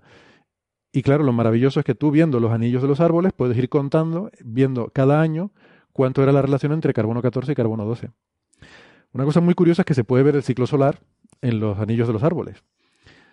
Porque el carbono 14, una de las maneras de formarse es a través del bombardeo de rayos cósmicos. Y el ciclo solar, el Sol tiene un campo magnético, em, normalmente, que cuando estamos en mínimo es cuando el campo magnético global del Sol eh, tiene una mayor extensión, el campo es más organizado, por así decirlo, y produce una cobertura sobre el sistema solar que protege de rayos cósmicos. ¿Vale? En máximo, el campo se vuelve caótico y desorganizado. Entonces es más a nivel de superficie, forma estos bucles eh, a nivel de superficie y no está. Digamos que en el mínimo el campo es más como el de la Tierra, polo norte, polo sur, ¿vale? Y hay un campo global organizado. En máximo es un caos de pequeños bucles que, que están ahí cerca del Sol y no, no llegan mucho más lejos. Entonces, no hay ese campo interplanetario que nos protege de rayos cósmicos. Pues esos rayos yo, te quería, yo te quería preguntar una cosa relacionada con esto, Héctor. Ellos en el, en el artículo hacen, bueno, eh, dicen explícitamente que este es un evento de protones. Eh, eso es, eh, ¿qué, lo hace especial respecto a otros eventos? O sea, yo es que no sé qué tipo de eventos de, de emisión de partículas hace el Sol. Hmm. Bueno, no hay, a ver, no hay, no hay mucha cosa. Lo que pasa es que, mm, o sea, el Sol a veces tiene estas hay diferentes procesos por, los cuales el Sol puede, puede producir lo que llamamos genéricamente eyecciones de masa coronal, que es que pega un petardazo y expulsa material solar al espacio a muy alta velocidad. ¿vale? Eso es fundamentalmente es plasma solar, que es básicamente, fundamentalmente es protones eh, y electrones, claro, protones y electrones, y núcleos de helio, pero mucho menos núcleos de helio, solo son como un 10% de núcleos de helio. Em, entonces, dependiendo del tipo de evento, se aceleran eh, más o menos estas partículas, más o menos un tipo o de otro. ¿Qué pasa? Que los protones son más ligeros, eh, entonces son más acelerables y es habitual que tú recibas una descarga de protones que luego venga seguida un día más tarde de una nube de plasma con una composición más parecida a la solar, con, eh, núcleos de helio también. Pero digamos que inyectando una cierta energía salen a más velocidad los protones que los núcleos de helio, simplemente porque pesa cuatro veces más un núcleo, núcleo de helio. ¿no? Pero bueno, em, es que depende mucho del evento. Lo habitual es que nos llegue la, eh, digamos, la nube, el plasma, el plasma solar, ¿no? Pero en algunas ocasiones tenemos esto, lo que se llaman Solar Proton Event, eh, que es eso, un, chorro de que es fundamentalmente de protones porque han sido acelerados más y llegan antes. Entiendo que esa distribución de energía de esos protones también te da información del tipo de evento, ¿no? Porque si hay eventos más explosivos, a lo mejor acelerarán más los protones, eh, entonces serán eh, protones con eh, una, cola de energía hacia alta energía mucho mayor. Y, bueno, pues entiendo que esto, esta, este tipo de transiciones pues tendrán un cierto umbral de energía a partir de la cual pues se favorecerán y, a lo mejor eh, eh, seguramente, no, sé, pero entiendo que estos trazadores, el berilio o el cloro, eh, se utilizan porque bueno, te, indicarán de alguna manera indirecta que son que corresponden a eventos muy energéticos. Porque necesitas protones de muy alta energía. ¿no? Exactamente, es justamente lo que tú has dicho, ¿no? O sea, que la llegada de los protones es lo que puede inducir esta, esta transformación en, en los elementos y además necesitas un cierto umbral de energía. Es que, claro, aquí yo lo que quería comentar es que muchas veces hablamos de cuál es el evento más intenso, cuál es el más, porque siempre necesitamos poner, cuantificar las cosas o ponerle es el más para decir ¿no? que algo mola mucho. Seguramente el siguiente evento por detrás del de Carrington pues habrá sido casi igual de intenso, pero nadie lo conoce, porque no es el más grande, ¿no? Pero claro, con estas cosas es difícil definir el más grande porque puede haber muchos criterios. Tú puedes tener, por ejemplo, un evento que libera muchísimas partículas, pero a lo mejor esas partículas, cada una de ellas no tiene tanta energía. O puedes tener uno que libera menos partículas, pero las acelera mucho más. Entonces, dependiendo de cómo sea la densidad del plasma y de cómo sea la energía liberada, puedes tener una situación u otra. Por eso a veces es difícil de comparar las cosas, ¿no? Depende exactamente a qué te estés refiriendo. No es lo mismo, la, por ejemplo, la intensidad de la fulguración que vemos en el Sol, que al fin y al cabo es emisión de luz, eh, con luego la tormenta geomagnética que produce en la Tierra, o con luego las partículas que llegan a la Tierra. O sea, es que son diferentes parámetros y hay diferentes indicadores y diferentes formas de medirlo, ¿no? Estoy, em, estoy, pensando, precisamente por esto que decís, que a lo mejor a los autores de estos artículos les interesan los eventos de protones porque son los que producen mayoritariamente estos núcleos que ellos pueden, que ellos pueden mm. detectar y, y analizar. Exactamente, justo eso. Esos son los eventos, o sea, las colisiones con protones son las que pueden producir estos cambios en los núcleos y, como decía Alberto, los de, por ejemplo, los de berilio son más sensibles a, o sea, necesitas energías umbrales de por lo menos 30 megaelectronvoltios, que no me acuerdo cuántas colisiones de mosca era eso, pero creo que alguna vez hablamos de la equivalencia entre megaelectronvoltios y, o de mosquito o algo así. Bueno, eh, por poner esas energías en unidades, ¿no? De, es que no me acuerdo ahora cuánto es un megaelectronvoltio, pero vamos. Em, necesitas 30 megaelectronvoltios, mm, un protón que tenga 30 megaelectronvoltios para poder producir ese berilio 10, mientras que necesitas 100 megaelectronvoltios para producir el cloro 36. Que por cierto, no lo dije, tiene 300.000 años de vida media. Entonces, además son elementos que tienen, isótopos que tienen vidas medias que hace que todavía mm, lleguen hasta nuestros días. Eso, eso, es muy interesante lo que acabo de decir, porque se me ocurre que eh, sea, si tienes trazadores que cada uno es sensible a un umbral de energía, incluso puedes reconstruir eh, de manera indirecta el espectro de energía. Es que eso lo hacen, exactamente. Calculan, ellos llaman el índice de dureza espectral, que quiere decir eh, claro, tú asumes que sigue una ley de potencia, la, la distribución de energía de las partículas, que más o menos... Número de partículas eh, por unidad de intervalo de energía. O sea, cómo cambia eso con la energía. Y entonces el cociente entre los dos isótopos te da directamente la pendiente de, eh, en logaritmo de esa, de esa distribución. O sea que puedes sacar un poco eh, eso, el espectro de, de energías de los, de los protones, lo cual es un montón de información.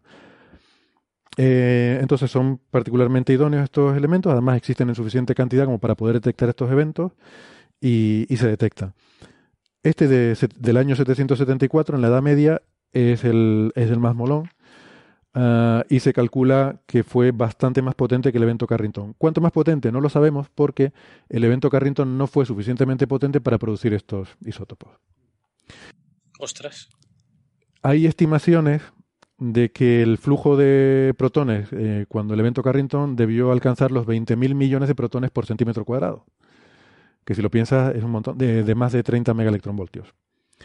O sea que durante el evento Carrington, durante un día, pasaron por cada centímetro cuadrado 20.000 millones de protones de 30 megaelectronvoltios. Es que, eh, dicho así, te da una idea de que o sea, es, es un bombardeo. es un bombardeo considerable. Eh, entonces aquí se piensa que debió ser por lo menos dos veces más, pero también se sugiere, de, hecho ese número de los 20.000 millones está bastante cuestionado, porque hay, hay muchas dudas sobre cómo poder calcular eso, ¿no? no se tiene información. Pero el hecho de que no se produjeran estos isótopos, pues deja, mm, eh, según los cálculos de esta gente, indica que debía haber una diferencia mucho mayor entre el evento Carrington y estos. Bueno, No hay, eh, o sea, de- de- del Carrington, de- o sea, del- no hay récords, no, no hay medidas, ¿no? No.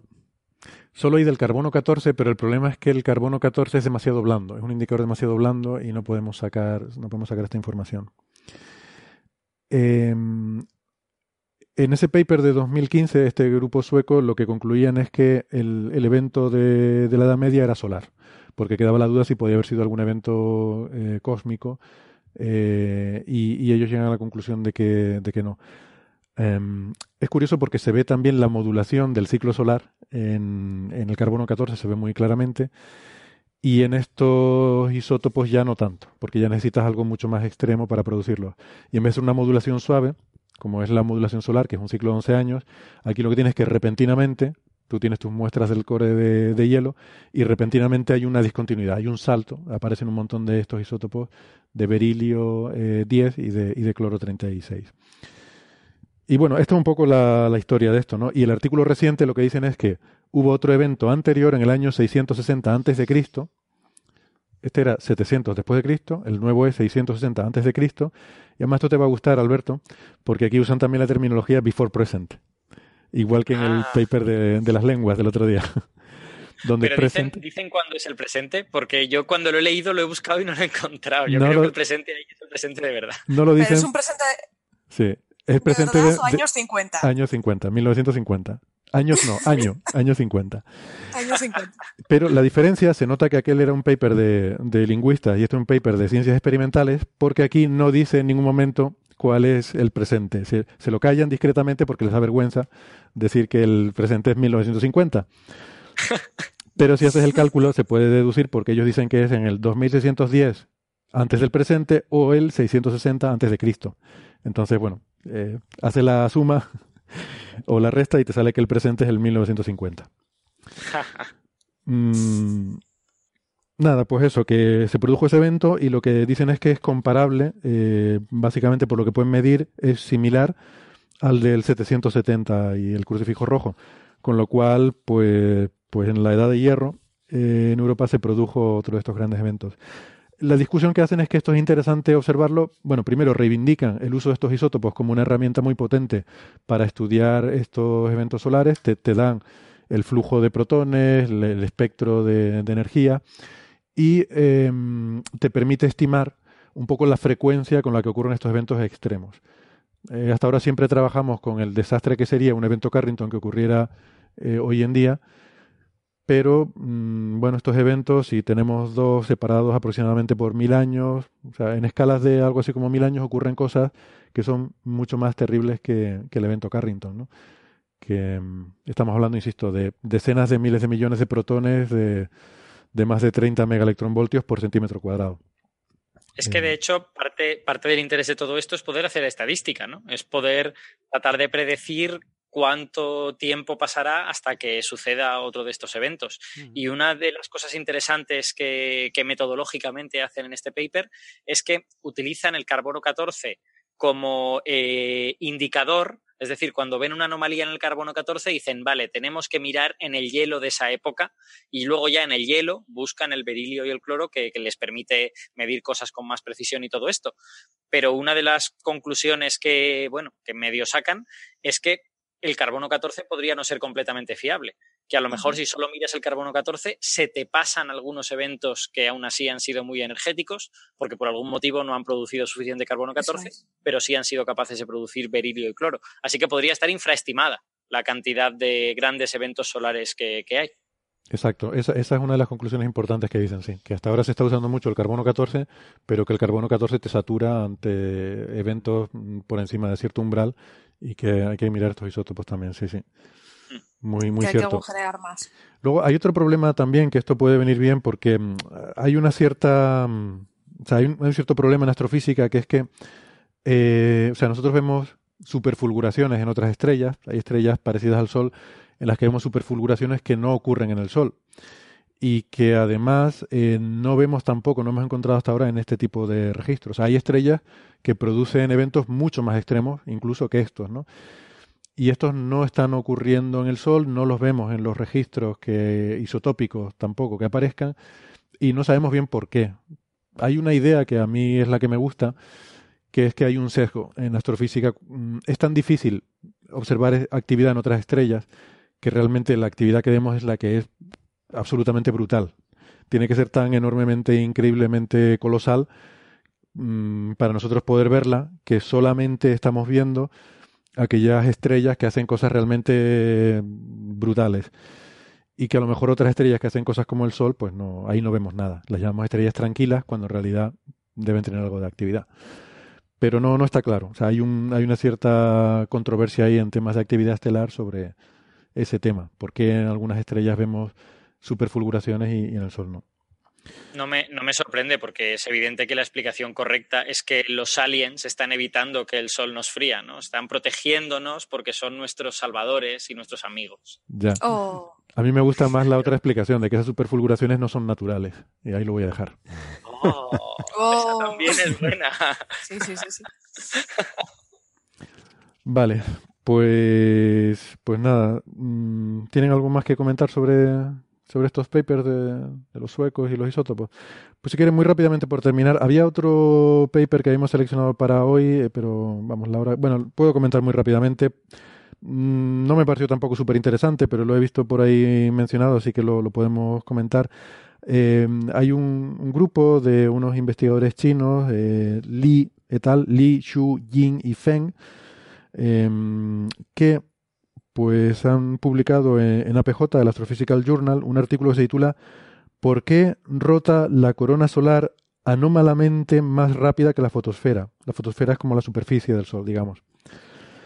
Y bueno, eh, lo que hacen es un, una, un, estudio observacional muy, muy sencillo en el que llegan a la conclusión de que la corona del Sol, o sea, esa, todos esos arcos magnéticos que, que vemos eh, en un eclipse o, cuando observamos en el ultravioleta, pues eso, esos arcos rotan más deprisa que la superficie del Sol. ¿no?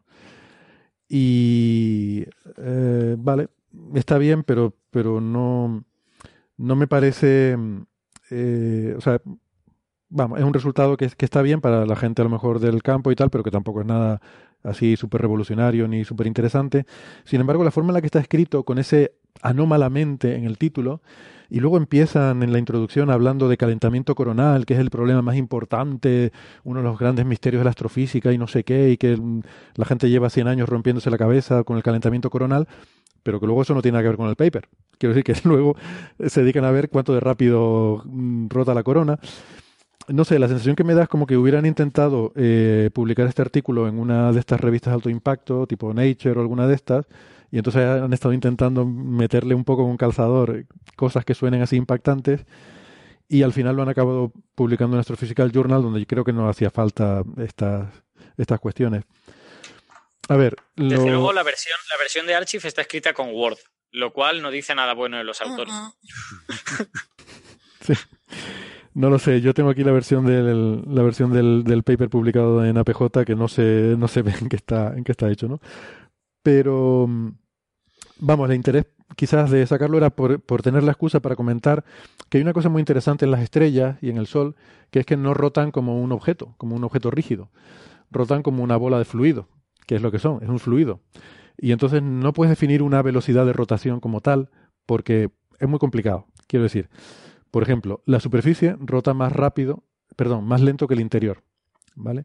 El Sol, la superficie rota más o menos cada cuatro semanas, y sin embargo el interior es cada 10 días, da una vuelta. O sea, gira mucho más deprisa el núcleo que el exterior. Y el por qué y cómo de eso es interesante. Además tiene, tiene implicaciones en astrofísica muy, muy, muy chulas, ¿no? que ahora, ahora les comento. Pero también hay otra cosa que se llama rotación diferencial, que con la latitud también el ecuador rota más deprisa que los polos. ¿Vale? Eh, y esto probablemente tiene que ver con el campo magnético. Y eh, de hecho hay una relación en, en física estelar que hay una relación entre cuánto de rápido rota una estrella y cuánto de activo es su campo magnético o cuánto y también cuánto de vieja es. O sea, una estrella vieja rota más despacio, una estrella joven rota más rápido. Y también se ha visto, y además esto me gusta porque se llama la ley de Skumanich, eh, Skumanich era un compañero que tenía cuando estaba en, en HAO, en el, High eh, en Estados Unidos, que, que de hecho una temporada fue como medio jefe mío, y yo no supe hasta hace un par de años que esa ley se llamaba ley de Skumanich eh, porque él fue el que la descubrió y no tenía ni idea. De los años 70 por ahí. Que es que estrellas con más campo magnético rotan más despacio que estrellas que no tengan campo magnético. Y es porque hay un mecanismo que se llama frenado magnético, que es que el, campo magnético sale ¿no? de, las estrellas como, como de un imán y al mismo tiempo canaliza las partículas que la estrella está emitiendo. Como además la estrella está girando, el campo magnético gira también con la estrella, pero claro, se extienden distancias enormes, distancias interplanetarias. Entonces las partículas que la estrella está emitiendo, que en principio tenderían a salir radialmente hacia afuera si no hubiera nada más, las partículas están obligadas a moverse por el campo magnético. Por lo tanto, el campo magnético las está empujando, además de moverse radialmente, a moverse siguiendo la rotación de la estrella. Con lo cual hay una especie de empuje que se produce del campo magnético a esas partículas, a ese viento que está soplando. Y eso a su vez, claro, por las leyes de Newton, eh, de alguna forma ese, ese, eso re resulta en un empuje contrario en donde está anclado el campo magnético, que es en la propia estrella. Digamos que la, que la estrella pierde momento angular para dárselo un poco a ese viento, ¿no? Para, hacer, para que el viento rote un poquito. Exactamente, es justo eso. Esa es la forma en la que se explica eh, a los estudiantes de física yo intento evitar hablar de momento angular en divulgación porque no sé si se entiende lo que uno quiere decir, pero justo eso. La el, la, la, no, no, no, es que creo, sí, creo que he fallado en el intento y que, que, ha quedado más claro como tú lo dices. El campo magnético tiene que hacer que imprimir un cierto movimiento de rotación a las partículas y a cambio esa rotación viene de que la estrella frene como en el caso del Sol y de las estrellas de tipo solar, el campo se genera en la capa exterior, en el 25% más externo de la estrella, ahí es donde está anclado el campo magnético, esa es la parte que se va frenando. El frenado magnético lo sufre ahí, pero el núcleo no se entera, el núcleo sigue rotando toda pastilla. Solamente por fricción hay un poquito de transferencia de, de momento angular ahí, ¿no? Hay una parte que está frenando, pero como no es un sólido, no se frena todo, se frena solo la parte de fuera, ¿no? Bueno, eso explica todo esto que hemos dicho, la rotación diferencial. Muy, muy bonito el mecanismo, ¿eh? Sí, es muy bonito, a mí me, me gusta mucho eso y, y, explica la ley de Skumanich, que por eso estrellas que tienen más campo magnético se han frenado más. O sea, las estrellas nacen rotando muy rápido, que también es fácil de entender por conservación de momento angular, nacen rotando muy rápido y a lo largo de su vida se van frenando por frenado magnético. Entonces esto explica la dependencia con la edad, la dependencia con el campo magnético. Y esto explica que las estrellas, medir la rotación es muy difícil porque cada cosa tiene una rotación de su padre y de su madre, ¿no? Las manchas solares giran más rápido que el material de la superficie del Sol. ¿Por qué? Porque las manchas vienen, son un tubo de flujo magnético que viene del interior. Está anclado, es como una especie de tubo. Una mancha solar es la sección circular, más o menos circular, de un tubo, un tubo invisible que está hecho de campo magnético. Ese tubo está más o menos vertical, viene de las partes más internas del Sol Y, lo que vemos es ese, ese círculo que es la sección eficaz, el corte del tubo por la superficie. Y como está anclado ese tubo más abajo, está, eh, pues eso, está siguiendo el movimiento de, de- de una zona más baja que rota más rápido, ¿no? Y así con casi todo. Luego hay zonas magnéticas que son más superficiales y siguen la velocidad de rotación de la superficie y tal. Y claro, esos bucles de la corona, esos bucles que hay en la corona, esa- esos lazos que son de campo magnético, están anclados en alguna parte, están anclados en campos magnéticos de la superficie del Sol, pero pueden estar anclados más abajo o más arriba y en función de eso van a moverse más rápido o más despacio, ¿no? Entonces, bueno, desde ese punto de vista tampoco es nada sorprendente lo que se cuenta en este paper. Mm, además, la forma en la que lo miden es muy graciosa. Simplemente ellos hacen medidas de, toman medidas de satélites que miden la irradiancia, que es simplemente el brillo total del Sol, con una precisión extrema. Eso se, se mide desde satélite. Y ellos hacen transformada de Fourier de eso, para ver cómo varía con el tiempo el brillo del Sol. Y encuentran una serie de periodos. Pero claro, hay muchos picos. Y además en diferentes longitudes de onda hay diferentes picos. Y si miras las figuras que hay en el paper es un caos. O sea, eh, en las longitudes de onda ultravioleta hay un montón de picos entre 25 días y 28 días o 29 días. Y ellos al final se quedan con el que más les interesa y dicen 26. Porque es el que sobresale por encima de los demás o porque hacen algún filtrado. Al final es aplicar transforma de Fourier y claro, hay muchos picos porque como digo, hay muchas cosas dando vueltas a diferentes velocidades, ¿no? Y, y ese es un poco es un poco el asunto. A mí me parece más curioso un efecto que ellos lo mencionan aquí, lo citan, que se ha observado pero no se ha estudiado mucho. Esto lo estuvimos comentando antes fuera de micro. Eh, no sé si tú habías llegado ya, José Alberto. Lo estábamos comentando antes, que es que mm, sí se ha observado que la parte interior de la corona rota más rápido que la parte exterior, un pelín más rápido. ¿Vale? Una 25 días, otra 26, o sea, no, no son grandes diferencias, pero un poquito sí. Lo cual indica que esos bucles, los más pequeños, tienen una velocidad de rotación diferente que los más grandes, sugiriendo que quizás están anclados a diferentes profundidades, ¿no? Y eso es, me parece más intrigante, y, y- pero no, no tenemos realmente explicaciones, o sea, modelos que expliquen que expliquen eso, entonces, bueno, queda ahí un poco... Bueno, total, o sea, es- tú es- lo que, lo, sí. lo que quieres decir es que el resultado que esta gente obtiene de que la corona rota más rápido, tampoco que sea súper sorprendente, porque de alguna manera puede estar siguiendo el campo magnético de algo que está anclado eh, profundo dentro de la estrella y por lo tanto que rota más rápido que la propia fotosfera, ¿no? Sí, que no es nada sorprendente, efectivamente, y que tampoco sacan ninguna conclusión, además no, no, no tienen medidas... A ver, que hoy en día tenemos imágenes del Sol 24 horas cada minuto, ¿sabes? Que desde satélite. Mm, y sin embargo, usan una medida que creo que no es buena para esto, que solo te da un punto de luz, entonces no puedes distinguir, están integrando todas las, todas las latitudes. Sabemos que el Ecuador rota más rápido que los polos, entonces puedes tener dependencias latitudinales que te están sesgando qué es lo que estás viendo en un caso y en otro. Y no sé, y, es muy difícil las cosas que están viendo son muy complejas, con muchos picos. em, no, sé, creo que, em, primero, que no es un resultado sorprendente y segundo, que tampoco aporta mucha información. Pero bueno, eh, en fin, pues es, es- creo que es la primera vez que se hace esta observación y está bien que se publique. Pero, pero bueno, que tampoco es que vayan a cambiar eh, aquí a revolucionar nada, ¿no? Me parece a mí. Pero, pero vale. Pues eso, que es interesante el tema de cómo rotan las estrellas y cómo y por qué. Nos ha servido de excusa para contar esta cosa que era bien chula. Sí, por eso, por eso pensé que valía la pena sacarlo, por hablar de estas cositas. Hmm. ¿Vale? ¿Alguna, alguna cosilla más? Mm, Pues nos vemos en el Pint of Science, ¿no? El, el Pint of Science. Sí, Exacto. Los que estén por el, por el Mediterráneo, que se pasen por Sagunto o por Castellón. El- yo estaré en Castellón el miércoles, en Sagunto el lunes seguro, y a lo mejor ahí nos vemos. Muy bien. y estéis donde estéis, no olvidéis participar en el sorteo de este año que va a ser total. Vale. ¿Cómo se participa? De, da la información. Pues esto lo vamos a publicar mañana, pero os lo adelanto, ¿vale? La publicación va a ser, hazte una foto en Eibar disfrutando de Paint of Science, va a haber una competición entre las fotos, va a haber varias rondas y eh, entre... Vari- varias rondas en el bar suena a otra cosa, pero bueno. Estaba pensando pues en una, en una competición de tenis, ¿no? Que vas clasificando, va a haber como varias clasificaciones. Todo esto con votos de Instagram. Cuando tú ya, eh, la que gane, eh, va a recibir un premio y luego entre la gente que vote, va a recibir, va a haber otro premio sorteado también. Y luego también entre las personas que compartan esa, ese hashtag. Mm. De todas bien. formas, ya os digo que se publicará, lo publicaremos en redes sociales, en el blog de Paint of Science y en todas partes. Vale.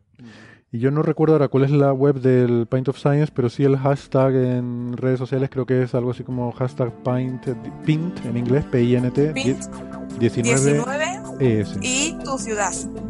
Ah, bueno, PIN 19 es ES de España y también tienes el de cada ciudad. De todas formas, eh, la web es paintofscience.es si estáis en España. Los que no estéis en España es paintofscience.el dominio de vuestro país. Si no lo tenéis muy claro, entréis en paintofscience.com y ahí te salen las banderitas de los países, elegís el vuestro y os saldrán todos los eventos. Perfecto, qué bien organizado está, así da gusto. Muy bien, pues nada, muchas gracias José Alberto, Alberto. Sara, Sergey. Gracias, nos vemos la semana que viene. Gracias amigas oyentes, hasta la próxima. Hasta luego.